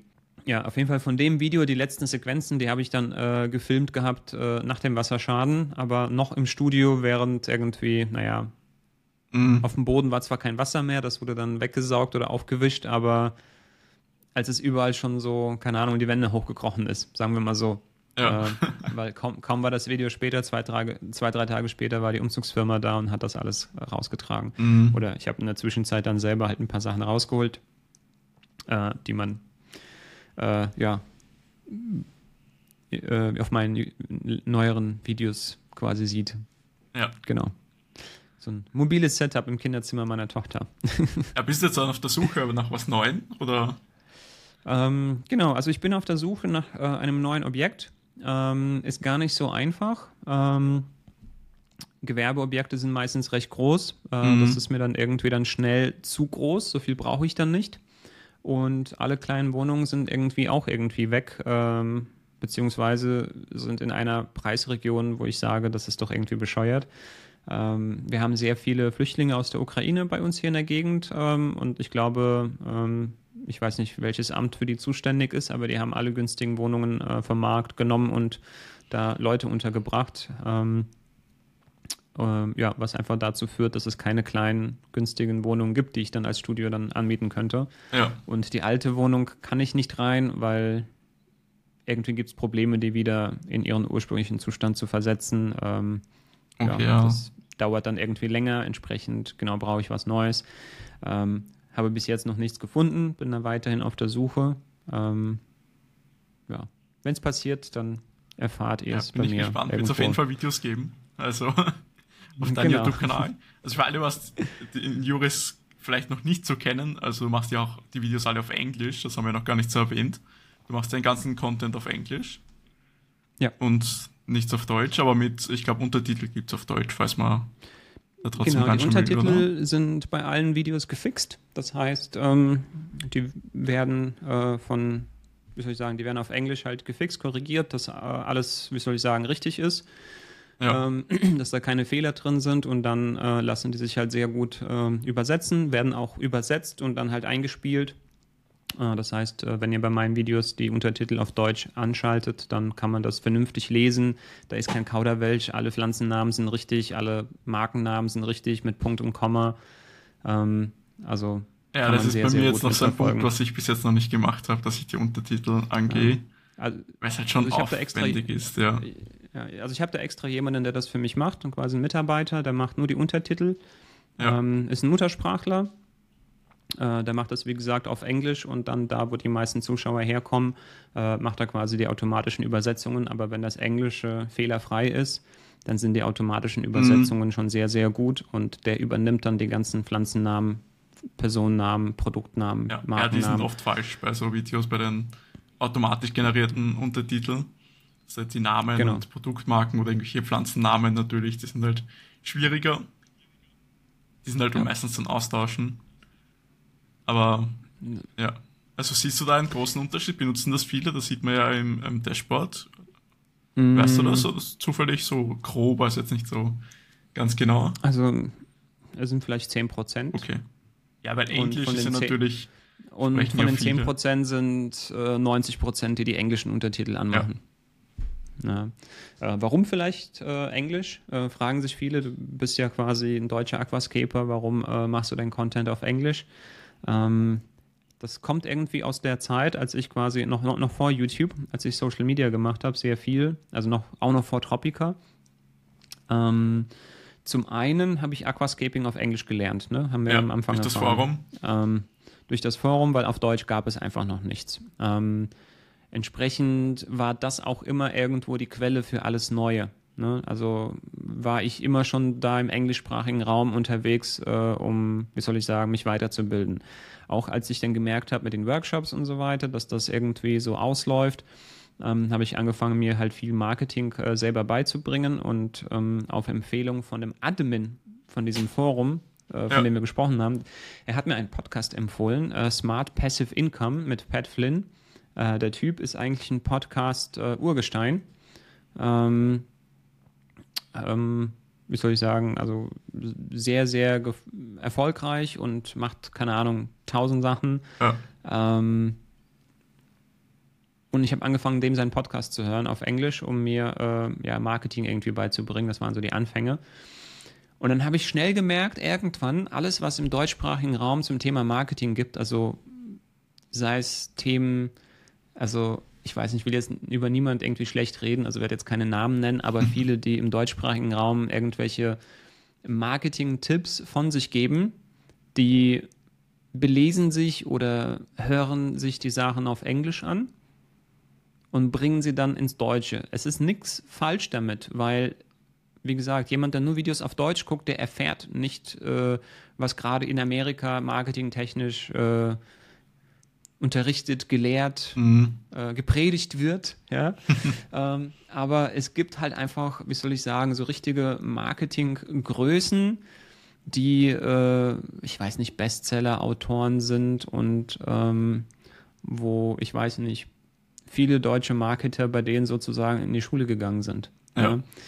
Und dann habe ich mir gesagt gehabt, okay, warum soll ich mir die Inhalte irgendwie auf Deutsch reinziehen? Ich will nicht sagen falsch, aber vielleicht verfälscht, wenn ich mir das im Original auf Englisch äh, alles anhören kann, lernen kann, teilweise früher sogar. Ähm, so, habe ich halt viel, viel auf Englisch konsumiert ähm, und habe dann angefangen, irgendwann weiß ich nicht, ich habe ich erfahren, ähm, äh, dass es auf Facebook die Livestreaming-Funktion irgendwann geben sollte. Das war irgendwann im Jahr, ich glaube 2015 haben die das eingeführt, erstmalig. Ähm, vorher gab es kein Livestreaming. Ich glaube, Twitch gab es auch noch nicht. Auf YouTube konnte man auch noch nicht streamen. Was es gab, war Periscope. Äh, das mhm. war eine App, wo man quasi nur streamen konnte und die Leute haben halt über Facebook versucht, auf ihre Periscope-Livestreams aufmerksam zu machen. Und fand ich irgendwie schon so ein bisschen doof. Ähm, hat nicht so gut funktioniert, immer die Leute darüber zu holen, weil das ist plattformübergreifend. Man muss sich registrieren, runterladen, Riesenhürde.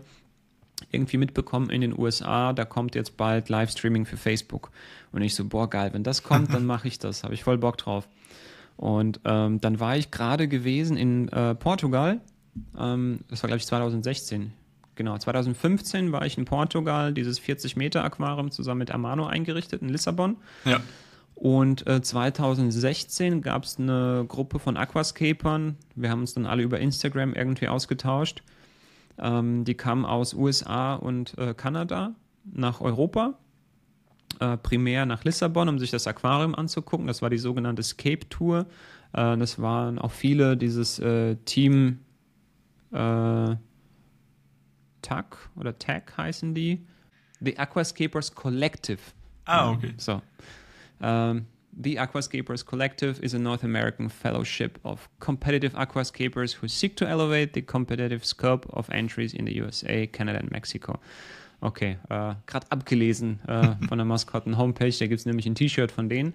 Also ja. ist eine Vereinigung, ihr habt sowas, glaube ich, auch, äh, Austrian Aquascapers. Ähm, ja, also das gibt, äh, sind so ein paar ähm, Leute von uns, die das so, wir haben halt, eigentlich haben wir T-Shirts davon und treffen uns immer wieder mal und machen so ähm, Nerdsabend nennen wir das, also so Stammtische mehr oder weniger. Ja, und, ja aber es glaube ich, ja. gibt es bestimmt auch eine WhatsApp-Gruppe dazu und dann ja, tauscht man sich aus. Und dann gibt es gibt es Feedback ja. und dann pusht man sich und äh, da sind alle ein bisschen, wie soll ich sagen, ehrlicher und nehmen sich ein bisschen mehr Zeit als einfach nur irgendwo auf Social Media, wo man schnell vorbei scrollt, wenn man denkt, ach nee, ich habe jetzt keinen Bock, eine lange ja. Antwort zu schreiben. Ähm, ähm, genau. Genau, und wie gesagt, die, die, die Leute, die kamen sozusagen nach Europa. Äh, wir waren in Lissabon, haben uns da angeguckt und ähm, waren dann auch, äh, ich glaube, in irgendeinem Shop äh, Aqua Eden äh, mhm. in Portugal. Ich glaube, ich einer der schönsten Shops, ja. in denen ich war, äh, von Rui Alves. Der war auch 2015 damals bei dem Projekt mit dabei in Lissabon. Und ähm, irgendwie an dem Tag ging das auf einmal, dieses Feature, man konnte live streamen. Ja. Und dann habe ich irgendwie so ein, so ein Facebook Live irgendwie angefangen und danach halt immer wieder, immer wieder Facebook Lives gemacht.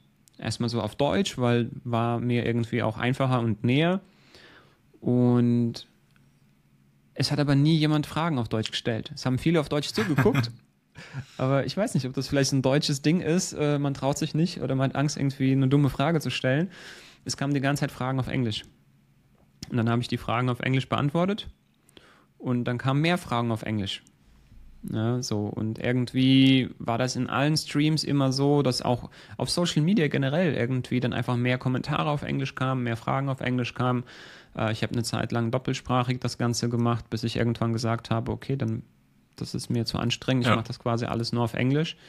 Und so ist es irgendwie gewachsen und ähm, irgendwie mit der Zeit ähm, hat man dann auch quasi diese, diese, wie soll man sagen, Demographics, wenn man sieht, okay, wo kommen die Leute her, die einem folgen, dann hat man halt irgendwie 15 Prozent äh, Deutschland, Österreich, Schweiz, nenne ich jetzt mal. Ja, ja. ist bei Instagram bei mir äh, auch so, da sind auch, ich glaube, unter 10 Prozent sogar ähm, Deutschland, ja, aber Österreich, du postest Schweiz. auf Englisch. Ich poste alles auf Deutsch. aber auf Deutsch, okay. Durch, ja, aber du kannst, das ist, durch, ja, das ist schön. Automatisch zu übersetzen. Und halt genau. Bilder auf Instagram ist halt anders oder Reels, also Videos, wo man halt nicht spricht mit Musik. Da ist egal, ob da jetzt was Deutsches drunter steht oder was Englisches. Die Leute schauen halt das Bild an und weniger den Text. Und deshalb sind da relativ viele englischsprachig. Aber ich habe mich dazu entschlossen, dass ich halt das Ganze auf Deutsch mache, weil es mir halt einfach einfacher fällt und mehr Spaß ja. macht. Ich denke, das ist auch das Wichtigste, wenn man jetzt selbst anfängt mit Instagram oder YouTube oder wie auch immer, dass man sich halt überlegt, wo man anf äh, wo man mehr Spaß dran hat. Weil das bringt halt nichts, auch wenn vielleicht mehr englischsprachige Zuschauer da wären auf YouTube, also weil es insgesamt mehr mhm. Leute gibt, was das verstehen, macht es halt auch nicht viel Sinn, wenn man jetzt das Ganze auf Englisch macht, aber dann nicht so viel Spaß macht, dann dadurch weniger ähm, Videos bringt, weil es halt aufwendiger ist auf Englisch vielleicht. Und da würde ich immer jedem empfehlen, das so zu machen, wie man halt Lust drauf hat, wie es einen Spaß macht. Das war also bei diese mir so automatische übersetzende Funktion, die ist wirklich sehr praktisch. Also ich folge auch teilweise irgendwelchen Accounts aus Japan. Ja, ich auch. Ähm, Manchmal ist es ganz witzig, was da für Übersetzungen kommen.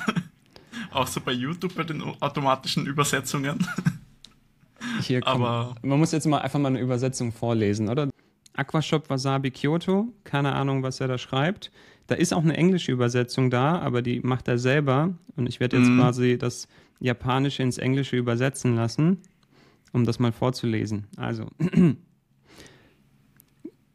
grüner Innenraum oben mit dem üppigen Raum. Es ist gut, seinen eigenen schönen Dschungel zu erschaffen. Aquashop Wasabi Kyoto bietet das beste Indoor Green nach den Bedürfnissen unseres Kunden. Statt dekorative Pflanzen möchte ich etwas Grünes stellen. Ich möchte ein Aquarium als Interieur machen. Wenn ihr das tut, kommt gerne zu uns. Okay, das geht sogar ja, eigentlich. Man, man weiß so circa, was damit gemeint ist, aber, aber es ist halt dann nicht so, ähm, ja, gut übersetzt. Aber man versteht also ich total, meistens, was also damit gemeint ist. Ja, also aber es ist manchmal wirklich echt ja. lustig, äh, was da irgendwie steht. Äh, beziehungsweise, wenn man die englischen Untertitel nicht fixt, ähm, dann, also bei mir oder wenn man die deutschen Untertitel nicht fixt und dann jemand macht diese automatische Übersetzung in irgendeine Sprache, ähm, dann kommt da auch irgendwie was total Lustiges, Lustiges ja. bei raus. Ja, du hast dann ja. angefangen mit Livestreams und dann noch auf Englisch.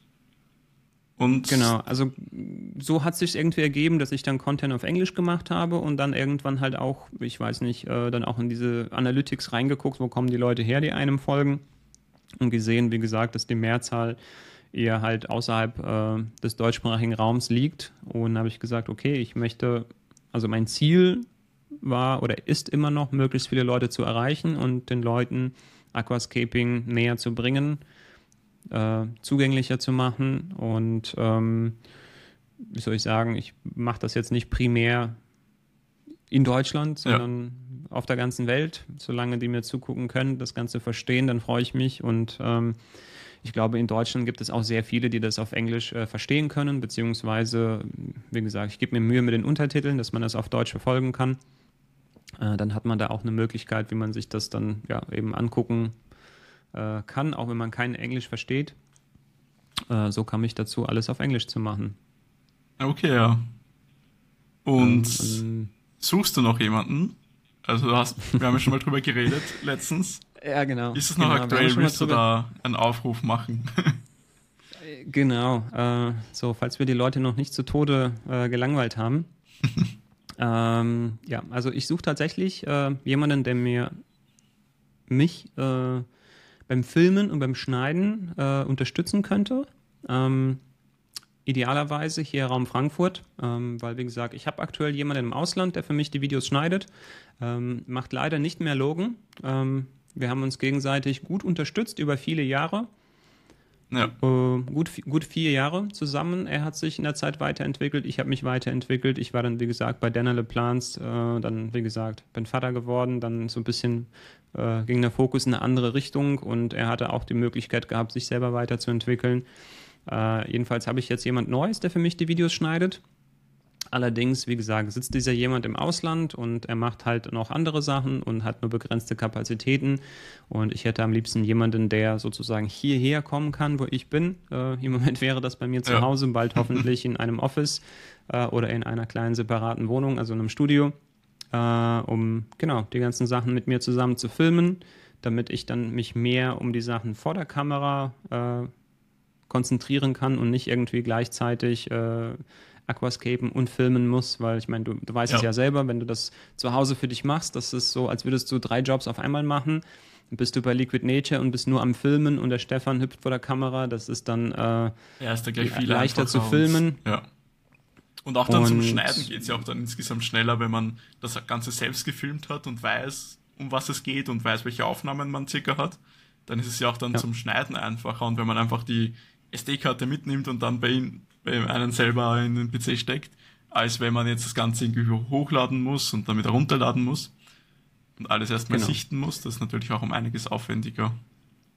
Ja, also wie gesagt, wenn jemand zuhört, der hier Raum Frankfurt ähm, oder wie soll ich sagen, die Strecke nach Frankfurt nicht scheut, aber äh, Leute, bitte keine 200 Kilometer, weil das halt, hält ja. hier nicht durch. Äh, ich möchte schon wöchentlich äh, Inhalte rausbringen, das heißt, äh, man müsste schon jede Woche hier irgendwie vor Ort sein. Mm, ich weiß noch nicht ganz, ob das eine Vollzeit- oder eine Teilzeitstelle wird. Ähm, wie gesagt, äh, kommt vielleicht so ein bisschen auf die Vorstellungen und auch auf die Fähigkeiten desjenigen an. Also definitiv äh, mit der Kamera umgehen können, also filmen. Äh, Schnitt ja. äh, ist wichtig. Englisch solltet ihr können, ja, weil mein Content wird auf Englisch ja. gemacht, sonst wird es schwierig, das zu schneiden, wenn ich, wenn ich versteht, was ich sage. Und ähm, ja, und äh, mit Aquascaping. Ja, das war's. Also, so zumindest ja, gut. auskennen, ich weiß nicht, bisschen, wer, dass man halt alles sich, versteht. Wer sich, wer sich das hier anhört, der sich nicht mit Aquascaping ja. äh, beschäftigt, das wäre wahrscheinlich äh, complete random. Ja, ähm, stimmt. Aber also das setze ich dann voraus, also ja. dass man weiß halt, welche Pflanze welche ist und so weiter. Aber ja. ansonsten kann man das auch lernen und ähm, wie gesagt, ich äh, helfe gerne auch irgendwie und lerne ein bisschen an, aber halt keinen absoluten Anfänger. Ja, also man sollte schon äh, Skills mitbringen. Ähm, vor allem, wie gesagt, äh, was den Schnitt angeht, weil das würde ich dann gerne halt komplett abgeben. Ähm, und äh, wie gesagt, beim Filmen kann das so Hand in Hand halt gehen. Ähm, ja. Ja, dann einfach bei dir per Instagram melden oder. Genau, am besten würde ich sagen per Instagram. Ähm, ja, ist in der Beschreibung verlinkt ähm, in den Show Notes. Genau, äh, oder einfach, um, wie gesagt, nach mir suchen, findet ja. man relativ leicht. Ähm, einfach reinschreiben, so, ich weiß nicht, was ihr bisher so gemacht habt, damit ich euch irgendwie einschätzen kann. Also ihr müsst irgendwie keine krasse Bewerbung schreiben. Also, wie gesagt, äh, einfach mal wie so ein Showreel irgendwie schicken oder irgendwelche Videos oder irgendwas, was ihr selbst gefilmt, selbst geschnitten habt, äh, damit ich ungefähr halt einschätzen kann, äh, was ihr so drauf habt. Und äh, genau, wenn es halt irgendwie interessant ist, äh, würde ich mich dann melden. Und dann, wie gesagt, unterhält man sich. Dann gibt es vielleicht ein kleines Testprojekt, damit ich sehen kann, wie gut ihr damit klarkommt.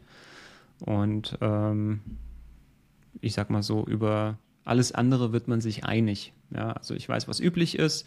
Äh, schön wäre vielleicht, wie gesagt, vielleicht Student hier, Frankfurter Raum. Äh, Gibt es ja so, so, so Werkstudentmäßig. Ja. Äh, ähm, wie gesagt, flexible Arbeitszeiten kann man dann überlegen, welche Uhrzeiten, welche Wochentage funktionieren, damit es mit Vorlesungen und so weiter klappt. Mhm. Und ähm, ja, abgesehen von einem tollen Job äh, in einer schönen Umgebung oder Atmosphäre, ähm, ja, könnt ihr dann auch wahrscheinlich eine ganze Menge von mir lernen, was Aquascaping angeht. Äh, wertvolle Kontakte knüpfen zur Branche, äh, zur Industrie und auch, äh, ja, falls ihr dann irgendwie mit dem Gedankenspiel selber irgendwie irgendwann irgendwas in die Richtung zu machen, dann ähm, helfe ich euch gerne dabei. Auf jeden Fall. Also sind in Zukunft noch mehr Videos geplant, oder? Also jetzt kommen ja, glaube ich, alle zwei Wochen ein Video. Oder wie ist da aktuell ähm, so circa? Jede Woche. Jede Woche? Jede Woche. Also jede Woche. Wo das genau. Studioüberflutung war, ein bisschen eine Pause, glaube genau. ich. Ja. Genau, ja, ja, weil ich musste halt umziehen, ich musste mich hier quasi neu einrichten, ich musste das Studio leer räumen, übergeben und dann halt auch, ich sag mal so, mental ein bisschen was verdauen. Ja. Äh, das war ein bisschen stressig und. Okay, ist auch jede Woche ein ähm, Video. Genau, jede ja. Woche ein Video und tendenziell in Zukunft vielleicht auch mehr. Also ich kann sehr viel, sehr schnell scapen, das haben wir schon gelernt. Also jetzt ist dann ähm, aktuell so ein Teil von deinem Beruf die Aquariumpflege und Einrichtung bei Kunden und mhm. Social Media, oder? Also ähm, ja gut, ich würde das als äh, Content Creation ja. äh, nennen. Das heißt, äh, Inhalte für die Social Media Plattform zu produzieren, YouTube-Videos zu produzieren. Ähm, ich arbeite aktuell auch an mehreren äh, Produkten. Ja, Moskotten, äh, hast du ja schon vorher kurz erwähnt. Ist ja genau, also Mos Moskotten ist äh, eine Marke, ne? ja. passenderweise haben wir gerade ja. beide gerade ein Moskotten-T-Shirt an. Ja. ja, kann ich auch gleich Werbung machen. Also wenn ihr was bei Moskotten kaufen wollt, gerne mit den Codes Bachi10 bekommt ihr 10% Rabatt. Ist auch in der Beschreibung verlinkt. Genau, und unterstützt Pachi ja. damit. Er kriegt nämlich ein bisschen was, ohne dass es euch irgendwas extra kostet. Also, wenn ihr Pachi unterstützen wollt, dann macht das. Ja, man kann ähm, weltweit genau. bestellen, oder? Also, oder genau, äh, man kann weltweit bestellen. Ähm, und es ähm, ist aber, glaube ich, genau. in Dollar, aber wird dann umgerechnet, wenn man bestellt. Genau, die, ja. die, die Homepage ist in Dollar, äh, weil, wie gesagt, die meisten Leute dann einfach international sind. Äh, das wird in Europa produziert, das heißt, ihr habt keine Zölle, gar nicht. Das wird äh, in, äh, wie gesagt, in der EU produziert und aus der EU verschickt, also keine Zölle, äh, günstiger Versand, ja. Äh, geht relativ schnell. Und äh, du kannst es bestätigen, also Qualität ist super, mega ja. angenehm, kann man ganz häufig waschen. Ich weiß nicht, wie lange du das T-Shirt ja. schon hast, das sind schon Jahre, ne? Also das hält äh, immer noch. Vier Jahre wahrscheinlich, sind etwa, ja. Genau. Also, ja. also, die halten schon lange, das sind schon eine gute Qualität, kann ich sehr empfehlen. Genau. Und also Moskotten ist quasi ein so ein ähm, Baby von mir. Ähm, da hat einfach in der Zeit bei Dana LePlans äh, die Zeit dafür gefehlt. Äh, ja. Da möchte ich jetzt irgendwie auch wieder mehr machen. Ähm, äh, experimentiere im Moment auch viel mit irgendwelchen Prototypen, so alle möglichen Sachen. Mhm. Genau, also das ist die eine Sache und die andere Sache, die bald kommt, die geht äh, so Richtung E-Learning ähm, und auch Richtung Print. Okay. Ähm, da will ich noch nicht, da will ich noch nicht zu viel verraten, aber. Ich glaube, da hast ähm, mal in einem Video was angekündigt, was dann nie kam, so ein ähm, Dings E-Book. Genau, also ein E-Book Genau, ich wollte ein E-Book machen. Ähm, das war Anfang von der Pandemie und da, das war quasi so eine Idee, da wusste ich noch nicht, wohin die Reise geht. Ja. Im Endeffekt, äh, ja, ein E-Book wird es nicht. Es wird, äh, es werden Kurse, ähm, so E-Learning sein. Äh, entweder zum, ja, einfach nachmachen oder zum Live mitmachen. Äh, vielleicht wird es das Ganze auch live in Persona geben, das heißt mit Events, ähm, dass man okay. sich irgendwo trifft und dann zusammen halt irgendwie was einrichten, damit nach Hause nimmt. Äh, also an Einsteiger äh, ausgerichtet. Äh, wie gesagt, da sind halt verschiedene Sachen in verschiedenen Stadien äh, und wenn alles gut geht, wird das erste äh, Produkt jetzt schon in November ah, okay. kommen. Also ist schon relativ. Genau, also ähm, Okay, dann genau. können wir mal gespannt sein. genau, ich hoffe, das klappt. Äh, ja. Vielleicht wird dafür das eine oder andere Video äh, ausfallen müssen. Äh, mal ja. gucken. Ähm, ich habe viel vor, will viel machen. Wie gesagt, deshalb äh, suche ich auch Unterstützung. Und ja, es ist ja immer, man hat ja immer so viele Ideen und Dinge, was man gerne machen möchte und anfangen möchte. Muss man ein bisschen schauen, dass man nicht irgendwie zu viel auf einmal anfängt und dann nicht irgendwie alles liegen bleibt. Äh, mhm. Aber ist bei mir auch, da gibt es immer wieder neue Projekte oder neue Dinge, so wie den Podcast jetzt, was ich jetzt starte. Da muss man halt schauen, dass es das auch nicht zu viel wird äh, und dass man irgendwie sich bei ja. ein paar Sachen festlegt. Ja, gut, du, das, das Schöne mit dem Podcast, ich weiß nicht, wann äh, die Folge mit mir kommt. Weißt du das schon? Ja, nächsten Montag schon. Also. Nächsten Montag. Ja. Ist das so Folge 2? Ja. Das ist jetzt quasi Just-in-Time-Produktion, Leute, hier. Ähm, erinnert mich so ein bisschen an meine Zeit bei MyFish. Ähm, ja, da ich auch, glaube ich, irgendwie. Gemacht. Also, und das ja, ich glaub, auf Deutsch, glaub, oder? Genau, genau. Ja. Da habe ich zwei Jahre lang, also über 100 Episoden produziert, bevor der Lukas Müller das übernommen hat ich sag mal so, vorausschauend planen und Batch Processing ist etwas, was ich dir da auf jeden Fall ja. empfehlen kann.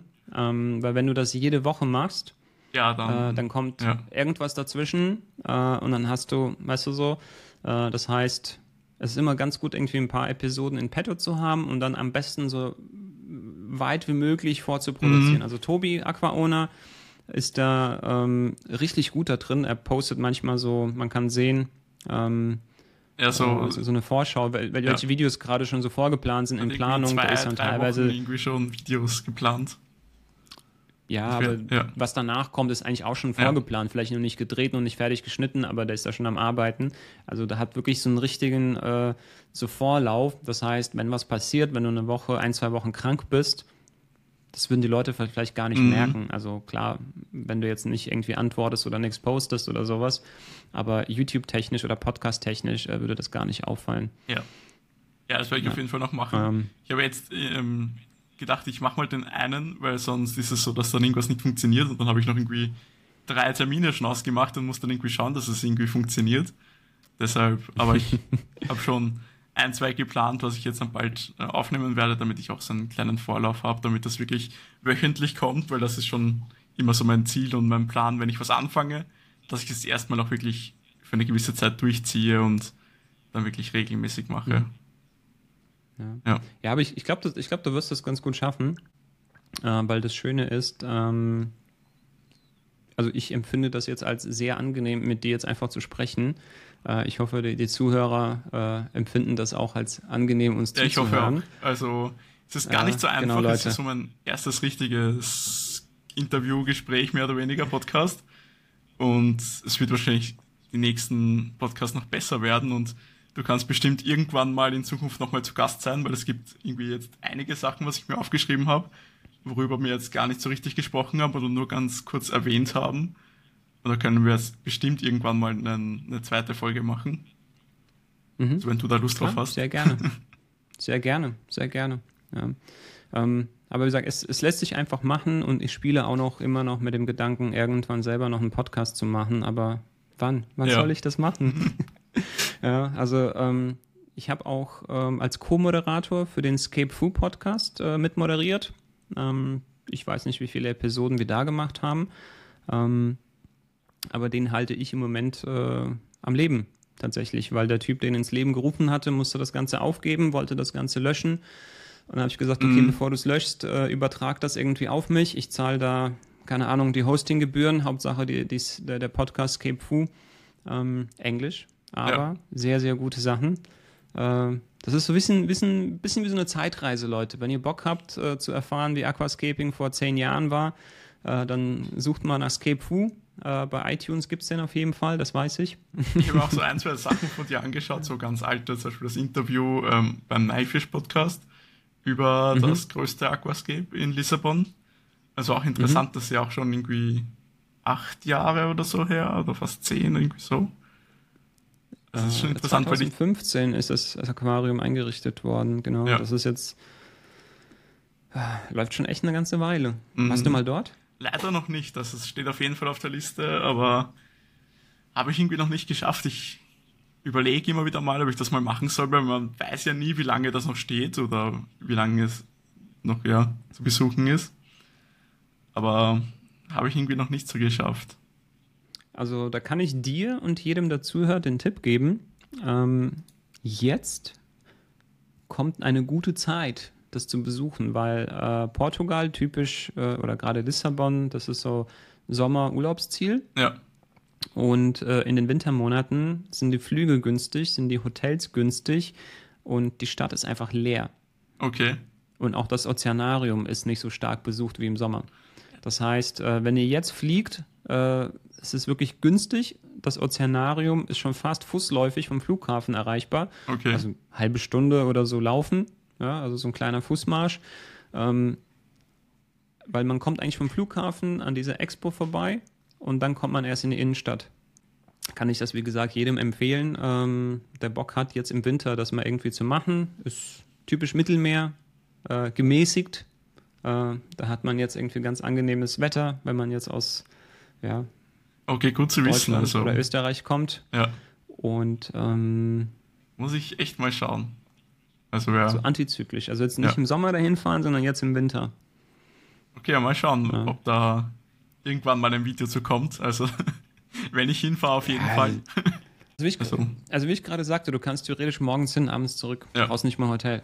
Ja, da verbringst den ganzen Tag im Ozeanarium, da gibt es eine Kantine, du kannst was ja. essen. Muss ich mir auf jeden Fall jetzt irgendwann mal planen, weil sonst ist es wirklich so, dass es dann wirklich irgendwann mal nicht mehr da ist und dann ist es zu spät. Also für alle, was es nicht kennen, ja. es ist ja 40 Meter lang, glaube ich, oder? Ja, so ein U. Ein, ein richtig wir können, wir können, großes Nature Aquarium. Also. Es ist das größte Nature Aquarium. Äh, es gibt zwar welche, die behaupten, größere gebaut zu haben, vor allem irgendwo in Indonesien, aber ja. ich finde, die kommen halt nicht an das ran. Ja. Ja. Und nur weil es mehr Wasser hat oder mehr Länge, aber ich weiß nicht, so halb leer irgendwie ist, mhm. ähm, sind wir diese Millionen Liter Salzwasser-Aquarien, wo halt einfach nur, keine Ahnung, ein paar dicke Fische drin schwimmen und nur so Fake-Korallen sind äh, oder nur nackte Steine. Das sind für mich keine Riff-Aquarien mhm. irgendwie, weißt du, so ist zwar Meerwasser, ja, aber das ist halt wieder. Ja. Ne? Ansonsten, was, was ist jetzt bei dir sonst so an Aquarien geplant? Also ich sehe im Hintergrund, also bei dir so, ja. steht jetzt ein Aquarium, ja. ein 60 cm Aquarium, ein Übergummi. Da hast du ja auch schon einige Videos zu gemacht. Das ist aktuell dein einziges Gen Aquarium, glaube ich, oder? Ähm, also zu Hause, zu Hause ja. jetzt sozusagen das erste laufende Aquarium überhaupt seit einer langen, langen Zeit. Wie gesagt, ähm, als ich bei Dennerle Plans war, wenig Zeit gehabt und so weiter. Studio äh, erst richtig hergerichtet, dann wollte ich da loslegen, dann kam der Wasserschaden, jetzt umgezogen, jetzt läuft das. Ist das UNS äh, 60U, das ist 60, 36, 36, ist wirklich ein sehr, sehr schönes Maß. Auf Gärung geschnitten, wirklich kaum Silikon. Ähm, ich weiß nicht, du hast ja, glaube ich, auch Aquarien, die auf Gärung äh, geschnitten ähm, sind, geklebt sind. Ah, eigentlich nicht. Aber ich habe schon gesehen, also bei Liquid Nature haben wir ja auch. Du hast gesehen. Welche? Also was, was mich so krass daran fasziniert, ähm, wenn du von vorne drauf guckst, dann siehst du es eigentlich fast ja. gar nicht. Aber sobald du ein bisschen schräg guckst, so von, von der, der, Seite, Seite ist ein Unterschied, ja, das. Dann ist es so, als hätte das Aquarium gar keine Silikonfuge, weil du guckst dann quasi durch die Silikonfuge durch. Sie ist dann quasi in diesem Blickwinkel ja. und dann die ist halt so ein paar Millimeter dick oder halt der, das Ding, was. Genau. Was Während bei auf, auf, auf stoßverklebten Aquarium, selbst wenn du im Winkel guckst, hast du die Silikonfuge immer so dick wie das Glas. Ja. Also so 8 oder 10 Millimeter. Und bei Aquarien, die auf Gärung äh, geklebt sind, äh, ist die Silikonfuge von der Seite, also sagen wir 45 Grad Winkel, ähm, ist nur ein Millimeter. Mhm. Das war's. Ja, so, die, die ist eigentlich fast unsichtbar, gerade wenn du von der Seite guckst. Das finde ich wirklich sehr, sehr schön. Einfach insgesamt finde ich einfach die Maße von UNS irgendwie so cool, weil die halt mehr so diese Tiefe irgendwie ähm, ja. anbieten bei vielen Größen. Ja, vor allem beim 60er Und, ist ja wirklich so bei den ADA 60p mit 30 cm Tiefe. Kann es halt echt schwierig sein, dass man da ein Skateboard. Das ist ja auch bei den Liquid Garden Aquarien, die sind ja auch 36, 36. Also es ist schon. Mhm das bessere 60 cm Maß, finde ich auch. Also mit ein bisschen mehr ja. Tiefe. Habt ihr auch die passenden Schränke? Ja. Oder werden sie eher auf Bestellung gefertigt? Ähm, wir haben die Schränke standardmäßig in Lager und halt auf Bestellung geht es auch. Also, Aber wegen 36er ja. Tiefe.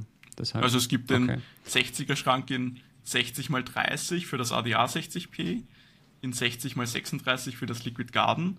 Und dann gibt es auch noch für das 60 x 45 von ADA gibt es auch den passenden Schrank. Das mhm. ist auch ein cooles Maß, aber da ist dann wieder schon so, da braucht man halt schon eine stärkere Lampe im Idealfall bei 45 cm Tiefe. Und das ist dann wieder auch wieder eine preisliche Sache, weil bei einem 60p mit 30 cm Tiefe und 36 cm Tiefe ist von der Beleuchtung noch ziemlich ähnlich. Da geht, gehen meistens dieselben Lampen. Aber bei den ja, 60, 45p ist halt schon, schon ich glaube, 100 Liter Wasser. Da braucht man schon ein bisschen was Stärkeres, meistens auch von der Ausleuchtung ja. von den 45 Zentimeter. Also ich hatte eins, das war 60 mal 50 mal 40. Ja. Ähm, wer möchte, kann auf Instagram nach dem Hashtag äh, suchen. Hashtag 60x50x40. Ähm, das Aquarium habe ich bauen lassen, weil ich einen Stein hatte und ich wollte ein Aquascape für diesen Stein haben, ja. weil ich den Stein so toll fand. Und äh, dann habe ich quasi das Aquarium extra in der Größe für den Stein bauen lassen und habe mir überlegt gehabt, okay, dieses äh, 60 x 40 ist halt 3 zu 2 Format, die 50er Tiefe, weil die war einerseits für den Stein notwendig und zum anderen äh, gab es diese Besta-Schränke oder mhm. Korpusse in der passenden Größe. Habe ich einfach einen Besta-Schrank genommen dafür. Und als ich mir dann irgendwann später mein Contest-Aquarium geholt hatte, das Meter 20er, das war auch äh, einfach das Doppelte. Also Meter 20, 50, 40. Und das Coole ist, wenn du Meter 20 und 40 äh, hast, dann ist es das 3 zu 1 Verhältnis. Und dann denken alle auf Fotos, das wären Meter 80er, weil das ja, ja Meter 80 mal 60, 60 hat. Und von der Tiefe mit den 50 hast du halt schon eine krasse Tiefe, vor allem in Relation zu der Höhe. Und äh, dann habe ich mir die Schränke halt auch in 70 Zentimeter Höhe machen lassen Mhm. War ein bisschen niedriger, das ist so Japan-Stil. Genau, aber habe ich alles leider nicht mehr. Platztechnisch musste das alles weg. Äh, was ich jetzt noch habe, wie gesagt, ist das 60U hier hinter mir. Das ist jetzt äh, knapp zwei Monate alt. Ähm, das kann jetzt demnächst irgendwie einen Schnitt vertragen. Ja. Ich muss hier mich ein bisschen drehen, um das mir halt angucken zu können. Ja, von hier aus am Video ähm, sieht man, es ist sehr grün. Schaut genau, sehr gut aus. Äh, die, die, also die, die Pflanzen die, sind Zuhörer, zu, die Zuhörer, Zuschauer auf YouTube können das ein bisschen sehen. Ja. Ansonsten, wie gesagt, Leute, guckt es euch bei mir auf dem Kanal an. Da gibt es die komplette äh, Entstehungsgeschichte Schritt für Schritt. Ähm, es kommen jetzt die Woche Fische rein und dann werde ich in zwei Monate sozusagen Update-Video dazu machen. Ähm, werde auch die Pflanzen nochmal schneiden müssen. Die Riccia ist hier auch schon ganz gut gewachsen, bevor sie unten den Halt verliert. Ja. Aber da ist eh schon überall irgendwas von Riccia im Untergrund, ist auch schon hier Submers äh, gewandelt. Mm, ja, Riccia. Genau. Und ich habe und habe ich, hab ich extra ja. reingemacht, finde ich schön. Also wenn man sie absichtlich reinmacht, dann. Ich finde auch, ich hatte okay, sie ja auch schon in Aquarien. Also die ähm. schaut schon gut aus, aber halt, wenn man sie dann nicht mehr haben will, wird es schwierig. Also in den genau. Aquarien. Ja, das ist dann kom komplett Reset. Also ja. ich habe sie ja extra reingemacht, also bleibt sie drin. Ähm, dann ist es halt nicht so schlimm, wenn sie da ja. ist. Äh, genau, da kommen jetzt Fische rein. Ähm, das wird jetzt, wie gesagt, die Woche das nächste Video sein. Da kommen Fische rein und äh, zwei Monate Update. Und dann geht's los äh, mit dem Nanoregal-Projekt, also Nano-Serie. Ähm, dafür habe ich hier äh, im letzten, einen vorletzten Video das vorgestellt. Äh, sind zwei Regale mit, glaube ich, elf Aquarien drauf. Ähm, von, keine Ahnung, 10 bis 15 Liter Inhalt. Alle von UNS. Ja richtig cool, richtig schön, einheitlich, alles äh, gefällt mir sehr gut. Manche stören dich an, stören sich dran, dass die nicht symmetrisch angeordnet ja, von den sind. Größen, ähm, ja. Von den Größen, aber ich wollte halt so ein bisschen so eine Vielfalt aufzeigen und ich habe das probiert, so ganz symmetrisch zu stellen. Ähm, das sieht auch ja. irgendwie doof aus. Also egal wie man es dreht. Also und im Endeffekt, man wird das Regal als Ganzes jetzt nicht so viel sehen. Es geht um einzelne Aquarien, da sind sie untergebracht, das ist ein einfaches Regal. Es werden ja Aquarien ah, und Fabikusa, glaube ich, oder? Was du gesagt hast, oder so genau, in die Richtung. Genau, ja, oder Paludarien, ja. weiß oder ich nicht, wie man das jetzt nennt. wenn es keine Aquarienpflanzen sind, ja. sondern Terrarienpflanzen. Oh, da kann man eigentlich ein Thema, eigenes ja. Thema zu machen, weil ähm, was ist was, ja? Ähm, wo fängt das eine an, wo hört das andere auf? Das ist halt echt äh, tricky.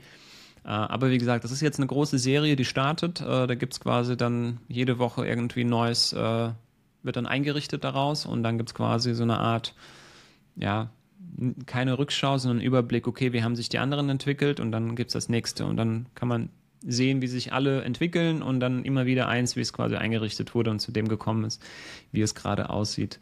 Äh, da freue ich mich drauf. Das hatte ich schon mal da bin gemacht. Bin ich auch gespannt, war, ja. Äh, war super spannend. Ähm, aber nach dem ersten Video haben mich sehr viele Leute angeschrieben, gesagt, du, ähm, hast du dir das auch gut überlegt mit dem Regal und den Glasböden und mit der Traglast? ähm, also da werde ich auf jeden Fall nochmal was machen müssen, äh, das Ganze irgendwie verstärken, damit mir das Ganze nicht irgendwann nachts hier zusammenkracht. Das wäre uncool. Ja. Ähm, jo. Aber das ist so quasi das nächste große Projekt, äh, was so hier ansteht bei mir. Also es sind viele kleine Projekte, aber in Summe ne, nenne ich das, sag ich mal, ein Projekt. Aber es ist viel geplant. Äh, da freue ich mich schon. Ja, wo, wo, ich mich halt wirklich auch freue, weil man hat, sag ich mal, eine Vielfalt, weißt du, viele ja. kleine Sachen, überall entwickelt sich was. Ähm, weil wenn du ein großes Aquarium hast, das kennst du, ja, das passiert jetzt nicht so viel. Hast du viele kleine, dann hast du überall immer wieder irgendwie eine Kleinigkeit und ähm, das weiß ich nicht, macht es dann irgendwie auch ein bisschen also spannend für einen selbst. Aktuell eher mehrere kleine nehmen als ein großes Aquarium. Ist ja auch oft so eine Frage. Ja, definitiv. Also wenn einer irgendwie einsteigen möchte, oh, hier, das ist super. Komm, zum Schluss ein paar Tipps äh, raushauen ja. äh, an Leute, die irgendwie einsteigen wollen. Also, mh, mm, wenn ihr noch keinen, oder keine Ahnung, wenn, wenn, wenn du jetzt zuhörst und mit Aquascaping anfangen willst, ähm, würde ich sagen, fang lieber kleiner, dafür feiner. Ähm, je größer das Aquarium, desto teurer wird alles an Equipment und desto mehr brauchst du von allem, dann summiert sich das. Ja? Äh, das heißt, hol dir lieber was Kleines, ein Nano, aber dann halt wirklich dann vom Feinsten. Da musst du an nichts sparen. Das macht einfach viel mehr Spaß. Dann kannst du dir von allem die besten Komponenten holen und hast einfach ein Gefühl, einfach ein richtig, richtig geiles Nano-Aquarium zu haben und ohne irgendwelche Kompromisse machen zu müssen. Ja, und ähm, was vor allem dann auch ist, wenn man dann das erste Aquarium einrichtet, wird es ja nie so richtig perfekt und man findet im Nachhinein immer Sachen, was man anders machen würde. Also jetzt zum Beispiel irgendwelche auch Wurzeln, wie man die platziert oder Steine. Und wenn man jetzt gleich so ein mhm. 300 Liter Aquarium einrichtet mit 1,20 Meter oder so, dann ist es halt viel aufwendiger, das neu zu machen und kostet auch viel mehr. Also wenn man jetzt ein mhm. 40 Liter Aquarium oder 60 Liter Aquarium hat als Anfangsaquarium.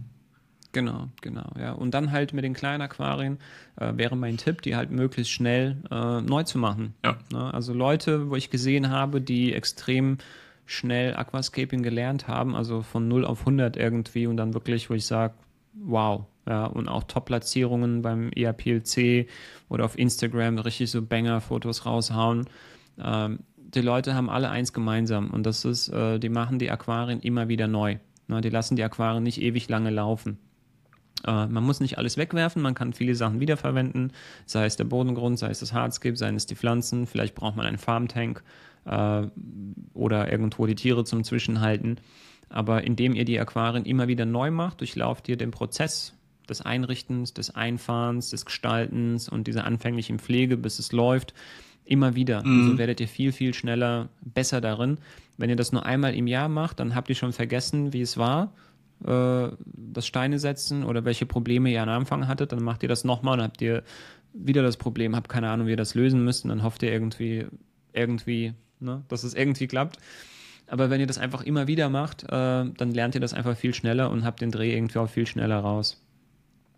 Genau, also das war jetzt mal so ein Tipp mit ja. klein anfangen. Vielleicht dann zwei ähm, kleine, dann kann man immer so auch Fische umsetzen oder halt dann noch ähm, so abwechselnd neu machen. Genau. Also wenn Aber ich jetzt sagen könnte, welche Größe ich richtig, richtig geil finde, ähm, also ich habe früher immer 36 gesagt, mittlerweile ist die Größe von manchen Lampenherstellern nicht mehr so supported. Ja. Äh, das das macht es jetzt ein bisschen schwieriger, von daher würde ich dann sagen, okay, gut, dann geh halt auf 30 Zentimeter. Ähm, keine Ahnung, so 30, 20, 20, irgendwas in die Richtung. UNS 3N zum Beispiel ähm, ist da eine super Größe oder ein 45er U wäre zum Beispiel die Größe, ähm, um jetzt bei den UNS-Maßen zu bleiben. Also 30 oder 45, also in diesen 15 Zentimeter Schritten. Ja. Ähm, ja, da kann man schon ganz cool was machen. Man braucht nicht viel, man kann mit wenig Hardscape. Vor allem, es gibt viel geiles kleines Hardscape. Ne? Also das ist wirklich am, am sehr gängig wenn ihr großes, geiles Hardscape haben wollt, wird es ja. auch wieder schwer und wird auch sehr das, teuer. Ja, stimmt und auch das, auch. Das, auch, das, auch das Neugestalten, ne? So ein kleines Nano, du kaufst den Sack Soll, du kannst da fünf Scapes draus machen mit einem Sack Soll.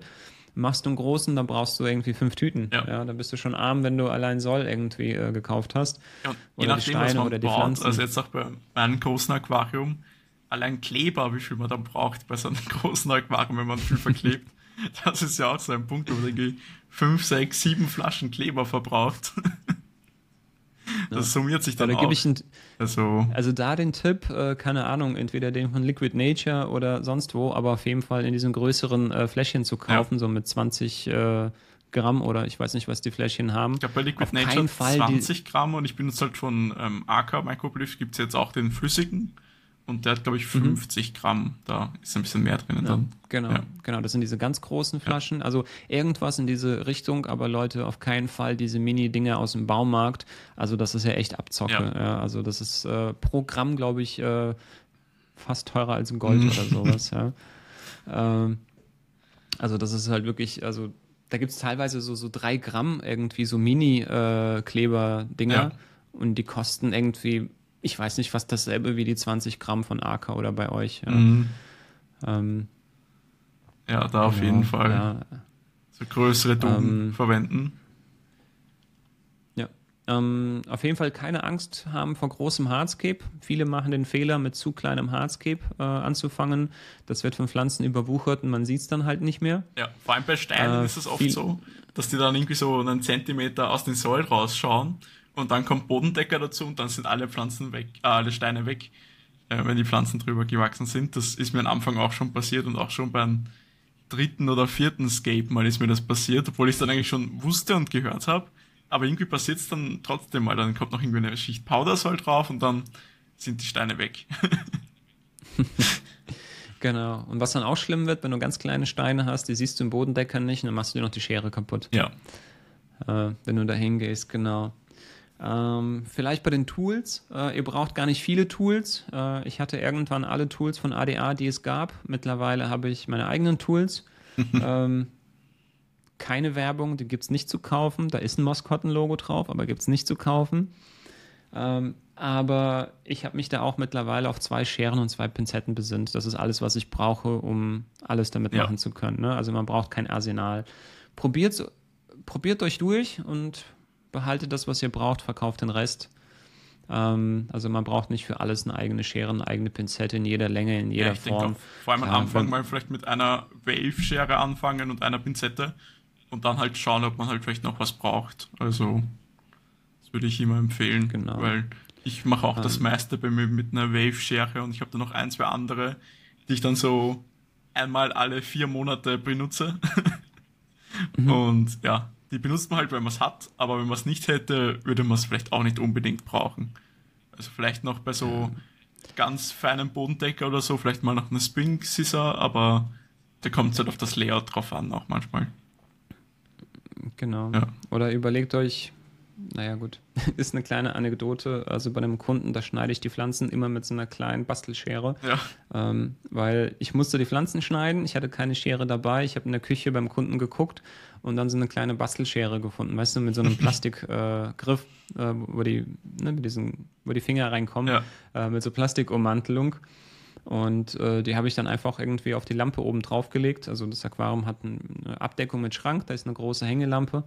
Äh, da liegt die Schere drauf, äh, damit ich sie immer habe, wenn ich sie brauche. Und ja, weiß ich nicht, äh, schneide ich seitdem immer die Pflanzen mit der kleinen Bastenschere bei diesem einen Kunden, weil die tut es halt auch. Ja.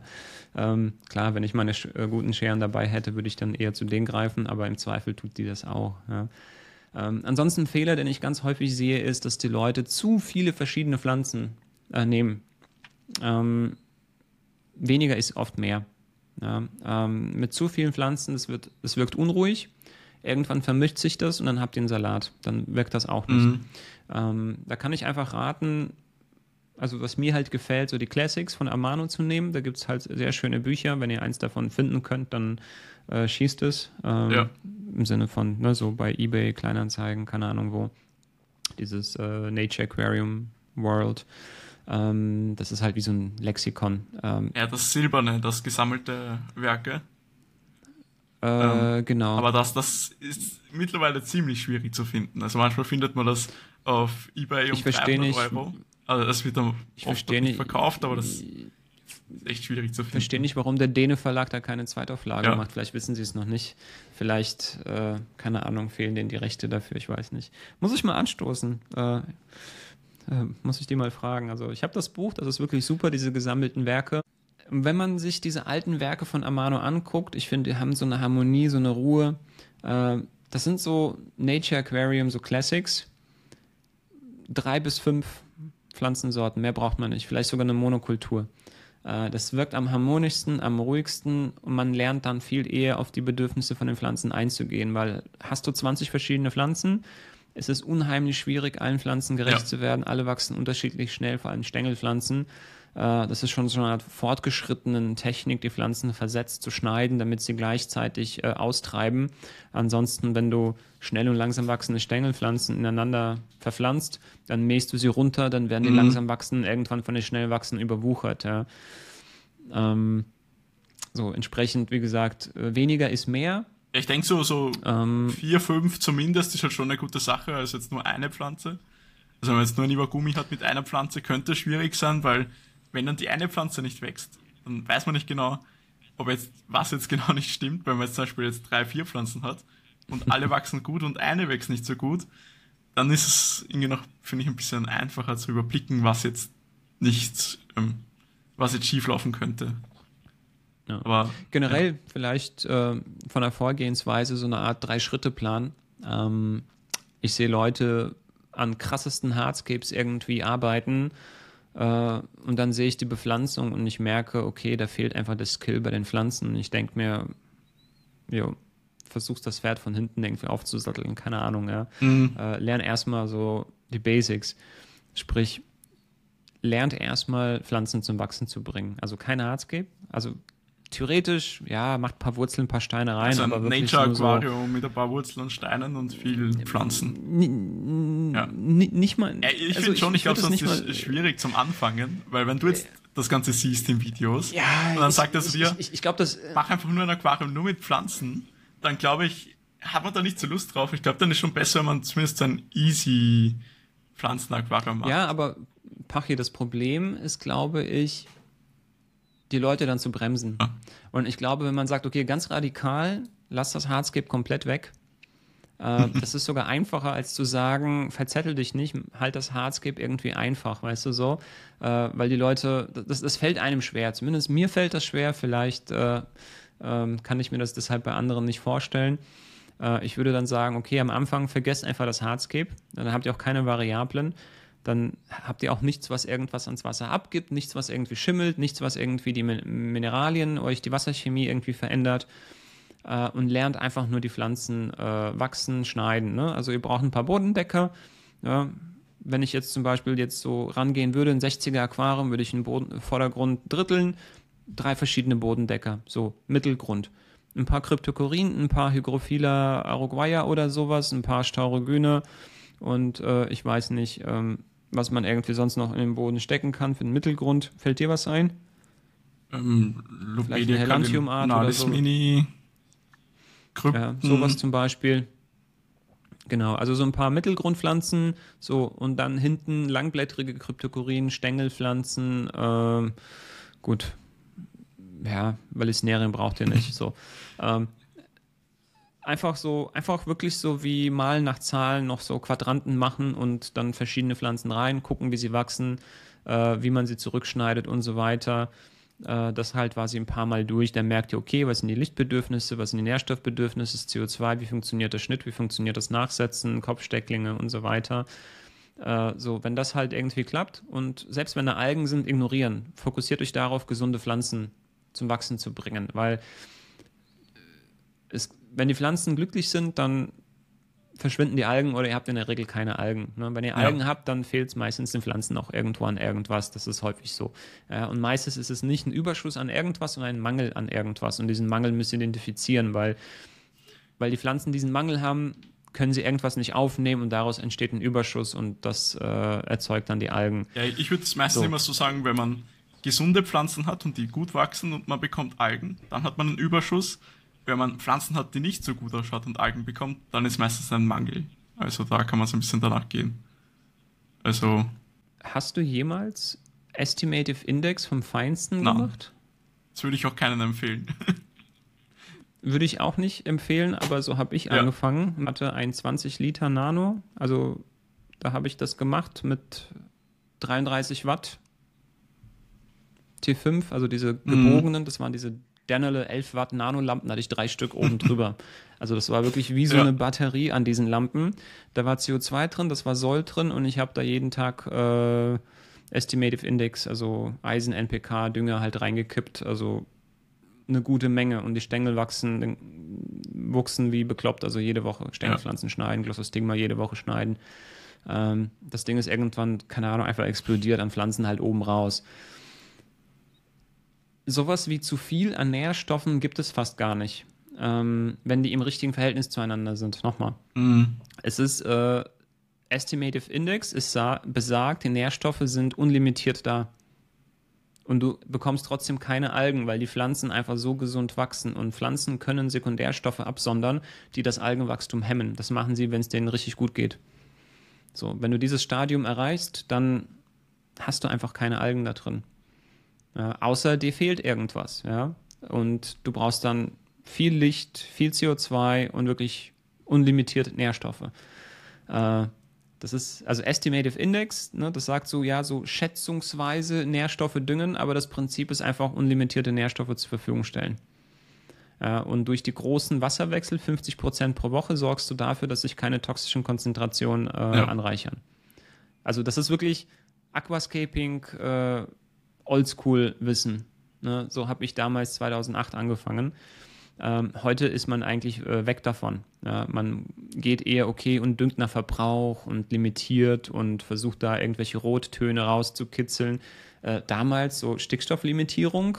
Was? Nein, einfach Licht draufknallen, äh, bis es verbrennt. Ja, dann wird es schon rot. Ähm, ja. Äh, ist so, ja. Oder einfach so krasse Eisenwerte drin haben, dass die Pflanzen einfach wirklich rot wurden. Ja äh, oder mit kaltem Wasser die Pflanzen erschrecken. Äh, da wird auch die Glossostigma rot beispielsweise. Ja, das ist schon krass. Ja. Also manche Pflanzen, also das, das wissen vielleicht viele nicht, aber wenn, wenn, das Wasser ziemlich kalt ist, dann, dann werden die auch oft richtig rot. Also ist auch ein Punkt. Ja. Aber wie gesagt, Schritt 1, Pflanzen einfach zum Wachsen bringen. Sei es jetzt dieses verrückte Estimative Index oder ne, jetzt welches Düngesystem auch immer. Ähm, also das ist Schritt eins, einfach Pflanzen zum Wachsen bringen, Algen ignorieren. Sind die Pflanzen happy, wie Pachi gesagt hat, äh, dann werden die Algen von alleine verschwinden. Tun sie das nicht, wie gesagt, Schritt zwei ist versuchen, diese Algenphase zu überkommen, ja, also zu überwinden.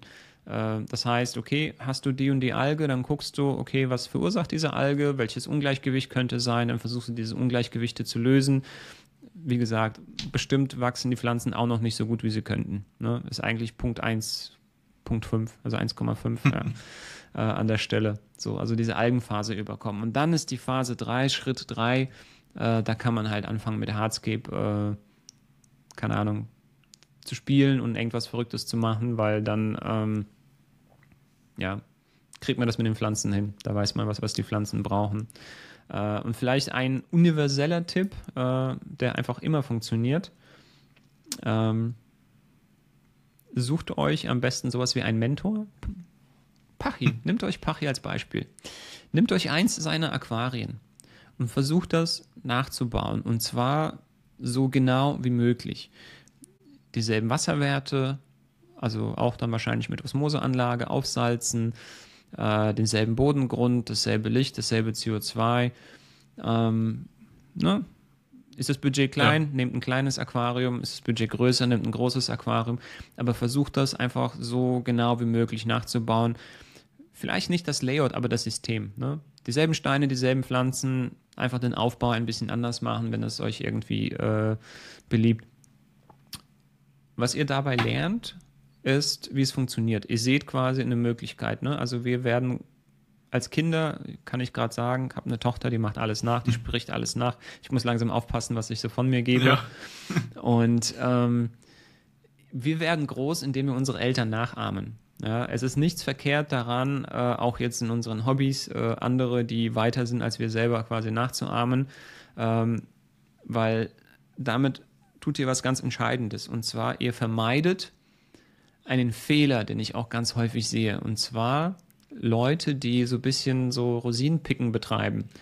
Äh, ich höre den Pachi, was das CO2 angeht, an, aber bei dem Bodengrund, da traue ich lieber dem Aqua-Owner und was das Licht angeht, äh, da gefällt mir der, die Empfehlung von Juris und ich schmeiße jetzt mal ja. alles zusammen und äh, rühre einmal um und äh, bin auf einmal total überrascht, wenn es nicht funktioniert. Er ist auch immer so mein ja? Tipp, also dass man nicht irgendwie zu viele Sachen kombinieren sollte, vor allem am Anfang. Also dass man nicht irgendwie, wie du sagst, ähm, Osmosetechnik oder CO2 oder Filterung und so einen Bodengrundaufbau nicht kombinieren sollte, weil dann weiß man am Ende nicht, warum es nicht funktioniert, äh, wenn dann irgendwas nicht zusammenpasst.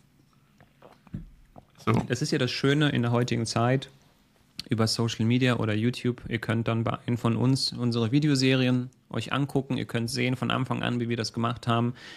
Äh, wie ist der Bodengrundaufbau? Welche Technik verwenden wir? Wie düngen wir? Wie, wie, wie, wie machen wir die Mineralien rein? Ähm, ne? Alles komplett. Ja. Theoretisch sind die Ergebnisse, die wir erzielen, reproduzierbar, weil wir wirklich das sehr, sehr genau dokumentieren in unseren Videos. Also, Pachi, du machst das, glaube ich, auf jeden Fall äh, bei deinem Content. Das heißt, man kann deine Ergebnisse theoretisch, vielleicht jetzt nicht vom Hardscape, ne, weil jedes Hardscape ist einzigartig, aber so vom Pflanzenwuchs, vom, vom Gesamtlook kann man mehr oder weniger reproduzieren, indem man einfach genau das Gleiche macht, genau das Gleiche macht. Ja. Ähm, und damit erspart man sich viel Ärger, ähm, weil wie gesagt, äh, viele picken sich diese, diese Ratschläge oder Tipps von das eine von dem einen, das andere von dem anderen und dann ist es halt nichts halbes, nichts Ganzes ja. und äh, dann wundert man sich, wenn es am Ende halt nicht funktioniert. Ja. Ja, auf jeden Fall. Aber wenn du auch sagst, bei Hardscape finde ich auch einen ähm, guten Punkt, weil das hatte ich früher auch oft oder äh, anfangs, dass man sich immer denkt, wenn man jetzt ein Aquarium sieht oder ein Hardscape sieht, mit den Wurzeln und den Steinen könnte ich das auch so bauen, aber ich selber kriege das nicht hin, weil ich habe dasselbe Zeug nicht. Und das denkt man sich immer und am Ende ist es aber nicht so, weil ich habe das bei mir auch manchmal, wenn ich ein Aquarium baue, wo ich mir am Anfang denke, ja, ich weiß nicht, was ich daraus machen soll oder irgendwie funktioniert das nicht so. Und dann am Ende, wenn es fertig ist, dann, dann sieht man das und weiß, ja, eh klar, die Wurzel würde ich so hinlegen, damit das dann so aussieht am Ende. Und das ist, glaube ich, oft ein Punkt, dass man das irgendwie nicht so erkennt, wenn man die Steine halt nicht schon im Aquarium hat oder platziert. Dass man halt oft so, so das sieht, das Endergebnis, und dann kann man sich ja vorstellen, wie das Holz dann vorher aussah. Aber oft ist es so, dass man vielleicht irgendwie was absägt oder irgendwie anders dreht oder irgendwie anders platziert oder kombiniert mit anderen mhm. Stücken. Und das ist oft ein Punkt, was ich am Anfang auch oft hatte. Also, also ich glaube, viele verzetteln sich am Anfang, die sehen etwas, was ihnen gefällt im Internet, bei Contests und ich weiß nicht, versuchen viel zu hoch zu greifen in dem Moment. Mhm. Ähm, ich habe vorhin erzählt, wie gesagt, ich habe in meinem Leben wahrscheinlich schon tausend Aquarien eingerichtet, keine Ahnung. Äh, ich habe irgendwann aufgehört zu zählen. Wäre eigentlich mal ganz spaßig, das mal zu machen, weil ich habe ja. zwar, ich weiß nicht, 30.000 Fotos auf dem Handy äh, und irgendwas noch irgendwo auf dem Computer und ich hatte früher alles in Ordner abgelegt. Äh, so eine Art, wie nennt sich das? Ja, so, so, so Chronologie irgendwie mal zu machen, ne? also was man, welche Aquarien man in welchem Jahr gemacht hat. Ich glaube, Oliver Knott hat das auf seiner Seite, wo man ganz, ganz viele Sachen von ihm sieht, so eine Übersicht. Ja. Alles, was er jemals irgendwie gemacht hat, so ungefähr, aber ist, glaube ich, auch nicht ganz ja, aktuell. Ja, ich habe das auch angefangen, ähm, aber irgendwie nicht so ganz durchgezogen. Ähm, ist halt sehr, sehr viel ja. Arbeit. Aber der Punkt, den ich äh, machen will, ich habe hunderte Aquarien eingerichtet in einem Jahr zu Spitzenzeiten. Das heißt, wenn ich jetzt Wurzeln anfasse, Steine anfasse, diese Sätze, das wirkt so einfach. Das ist äh, so, ja. als wäre die Wurzel besonders, als wäre der Stein besonders und bei euch würde das halt nicht gehen. Ähm, es ist eine Technik, ähm, Amano beschreibt das äh, in einem seiner Bücher, ähm, jeder Stein hat äh, ein Gesicht, also eine mhm. schöne Seite, und man muss diese Seite erkennen. Und man muss den Stein so positionieren, dass diese schöne Seite halt eben auch zur Geltung kommt. Ähm, es ist quasi eine Kunst, eine Technik, die muss man quasi erlernen. Und man kann, äh, das habe ich eigentlich ganz cool gemacht in dem äh, 60er Aquarium hier hinter mir, äh, in dem Video, wo es um das Hardscape von dem Aquarium geht. Ich habe aus demselben Hardscape drei verschiedene Layouts gemacht. Mhm. Aus demselben Hardscape. Ich habe kein anderes Hardscape verwendet. Ich habe die Steine, glaube ich, irgendwann 2000, weiß ich nicht, 19 äh, irgendwann bekommen. Ähm, habe damals das erste Hardscape damit gemacht, habe das gefilmt, habe das nicht veröffentlicht. Damals ist der Ton kaputt gegangen bei einer Aufnahme. Aber seitdem lagen die vier Jahre bei mir in der Kiste. Jetzt habe ich sie ausgepackt. Jetzt habe ich dann das, das Hardscape so neu aufgebaut, wie ich damals hatte. Hat mir aber nicht gefallen, weil ich mich in den vier Jahren auch ein bisschen weiterentwickelt ja. habe. Und dann habe ich geguckt gehabt, okay, wie kann ich diese Steine anders da anordnen, damit das äh, besser aussieht. Und dann ist quasi der Entwurf 2 entstanden. Genau die gleichen Steine. Dann habe ich mir überlegt, okay, wo steht das Aquarium im Raum? Von wo gucke ich es mir am ehesten an? Aus welchem Blickwinkel? Das hat nicht gepasst. Das war die mhm. falsche Blickrichtung.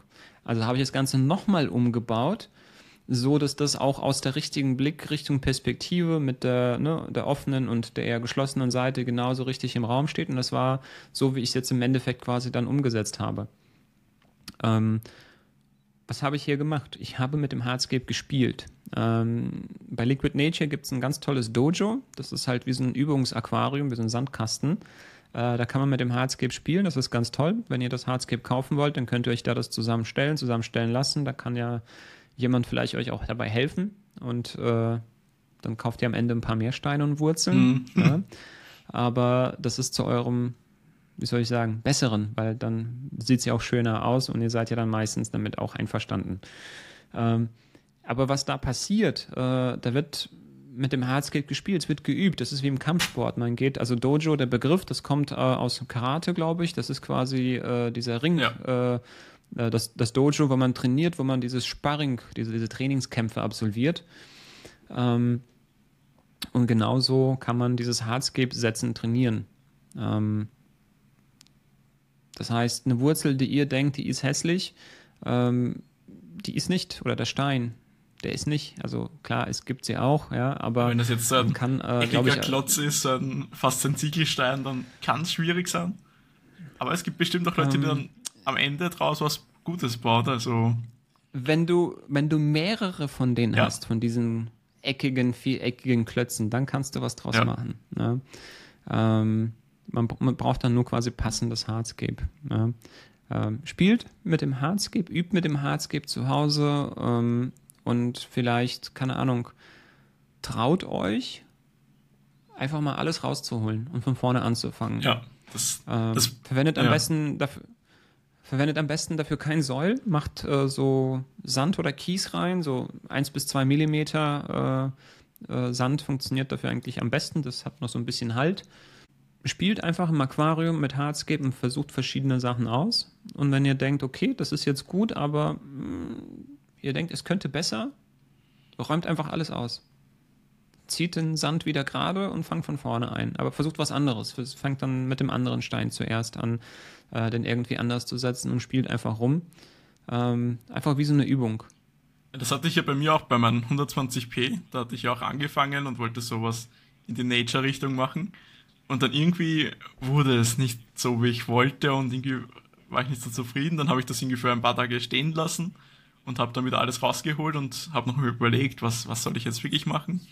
Und dann habe ich mich dazu entschieden, dass ich ein Diorama Waldscape baue und habe das dann neu angefangen und neu eingebaut. Also das war bei mir auch so und das ist bei mir auch so, obwohl ich schon viele Aquarien eingerichtet habe. Trotzdem so, dass man halt oft mal neu anfängt und das doch anders macht. Und auch bei Denscape war es dann so, dass ich dann immer wieder mal Stücke auch schon verklebt hatte und dann wieder rausgerissen habe und anders platziert habe und wieder anders hingebaut habe.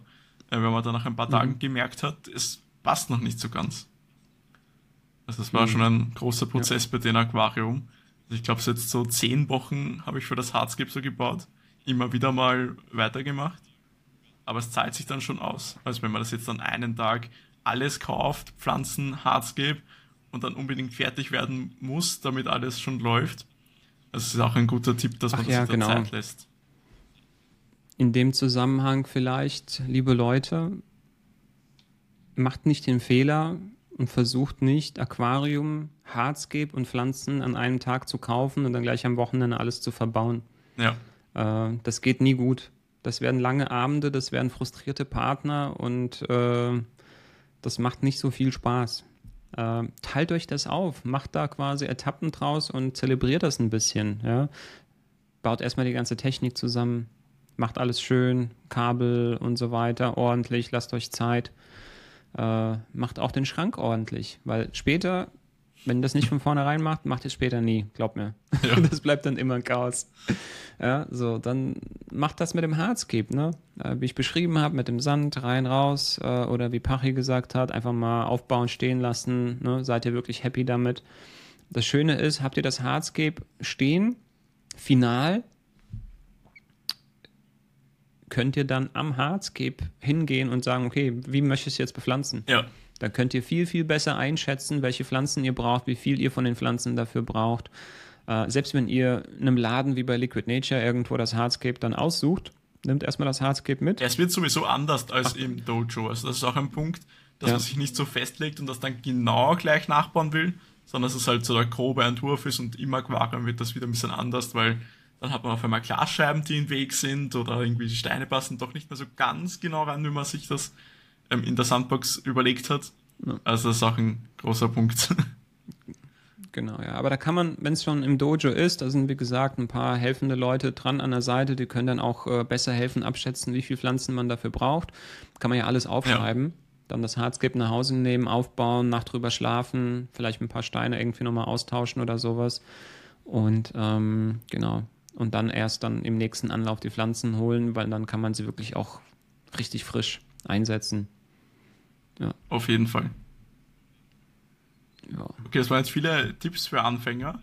Ich habe noch einen Punkt und zwar eine Empfehlung der Erfolge. Also das haben ja viele Podcasts, also ich höre auch viele andere Podcasts und viele haben so eine Empfehlung der Folge, dass man halt eine Sache empfiehlt. Ob das jetzt ein Produkt ist, ein Film, es muss auch nicht unbedingt was mhm. mit Aquascaping zu tun haben, im Idealfall schon oder was in die Richtung. Oder ob es jetzt irgendein Tool ist und irgendeine kleine Sache. Also hast du da irgendetwas? Zum einen wären das ähm, Filterbakterien. Äh, ich nehme da wirklich sehr gerne die äh, Microplift-Geschichten von Arca. Ja. Und äh, dann in Kombination äh, am besten noch mit einem Darkstart. Ähm, ja, das. Ihr habt, ja. Euer, ihr habt euer Hardscape gemacht mit Säul, allem drum und dran. Macht Wasser rein, Filter, lasst das Licht aus. Macht ein paar gute Bakterien rein und gibt dem Ganzen keine Ahnung, mindestens mal zwei Wochen, wenn es nur Steine sind, wenn da Wurzeln dabei sind, bis die aufhören irgendwie zu schimmeln, bis die aufhören das Wasser zu trüben äh, oder stark einzufärben. Also ich sag mal so, dann mit Wurzeln vier bis ja. sechs Wochen. Da seid ihr auf jeden Fall auf der ganz sicheren Seite. Dann alles Wasser raus, auch aus dem Filter raus, aber die Filtermedien dann wieder in den Filter zurück und schließen, dann bleiben sie feucht und am Leben und dann erst bepflanzen. So. Und nach diesem Darkstart, äh, ihr bepflanzt das Aquarium, das Aquarium, der Boden ist eingefahren, der Filter ist eingefahren, das ist halt ein absoluter Gamechanger. Äh, ihr müsst nicht diese verrückten täglichen Wasserwechsel machen. Ihr habt keine Peaks von irgendwelchen Sachen, weil das alles schon sich normalisiert hat. Ähm, das ist halt einfach so fein und so, so angenehm. Also macht einfach den Darkstart mit guten Bakterien. Ja. ja. Also ich finde auch, also ein Darkstart, das macht alles viel einfacher. Es, es ist dann so, dass es dann ein bisschen länger dauert und man hat dann das Aquarium endlich eingerichtet und dann, dann läuft das irgendwie vier, fünf Wochen dunkel ohne Licht. Aber es ist es echt wert. Also das. Ja. Ja, das erspart ja. euch danach Wochen an Frustration mit irgendwelchen Algen oder Pflanzen, äh, sich auflösen oder Wurzeln, die schimmeln und dann irgendwie das abkratzen, absaugen. Ähm, ihr tut euch was Gutes damit. Ja, das war die erste Folge mit Gast. Also vielen Dank fürs Zuhören. Ich hoffe, das hat ganz gut funktioniert. Also mir hat es Spaß gemacht und die Zeit ist sehr schnell vergangen. So vom Flow vom Gespräch gibt es natürlich noch Verbesserungsbedarf. Also ich versuche da noch besser zu werden, war ja wie gesagt äh, mein erstes Interview, mein erster Interview-Podcast. Und lasst mir gerne Feedback da, wie ihr es gefunden habt, Verbesserungsvorschläge und dann bis zum nächsten Mal.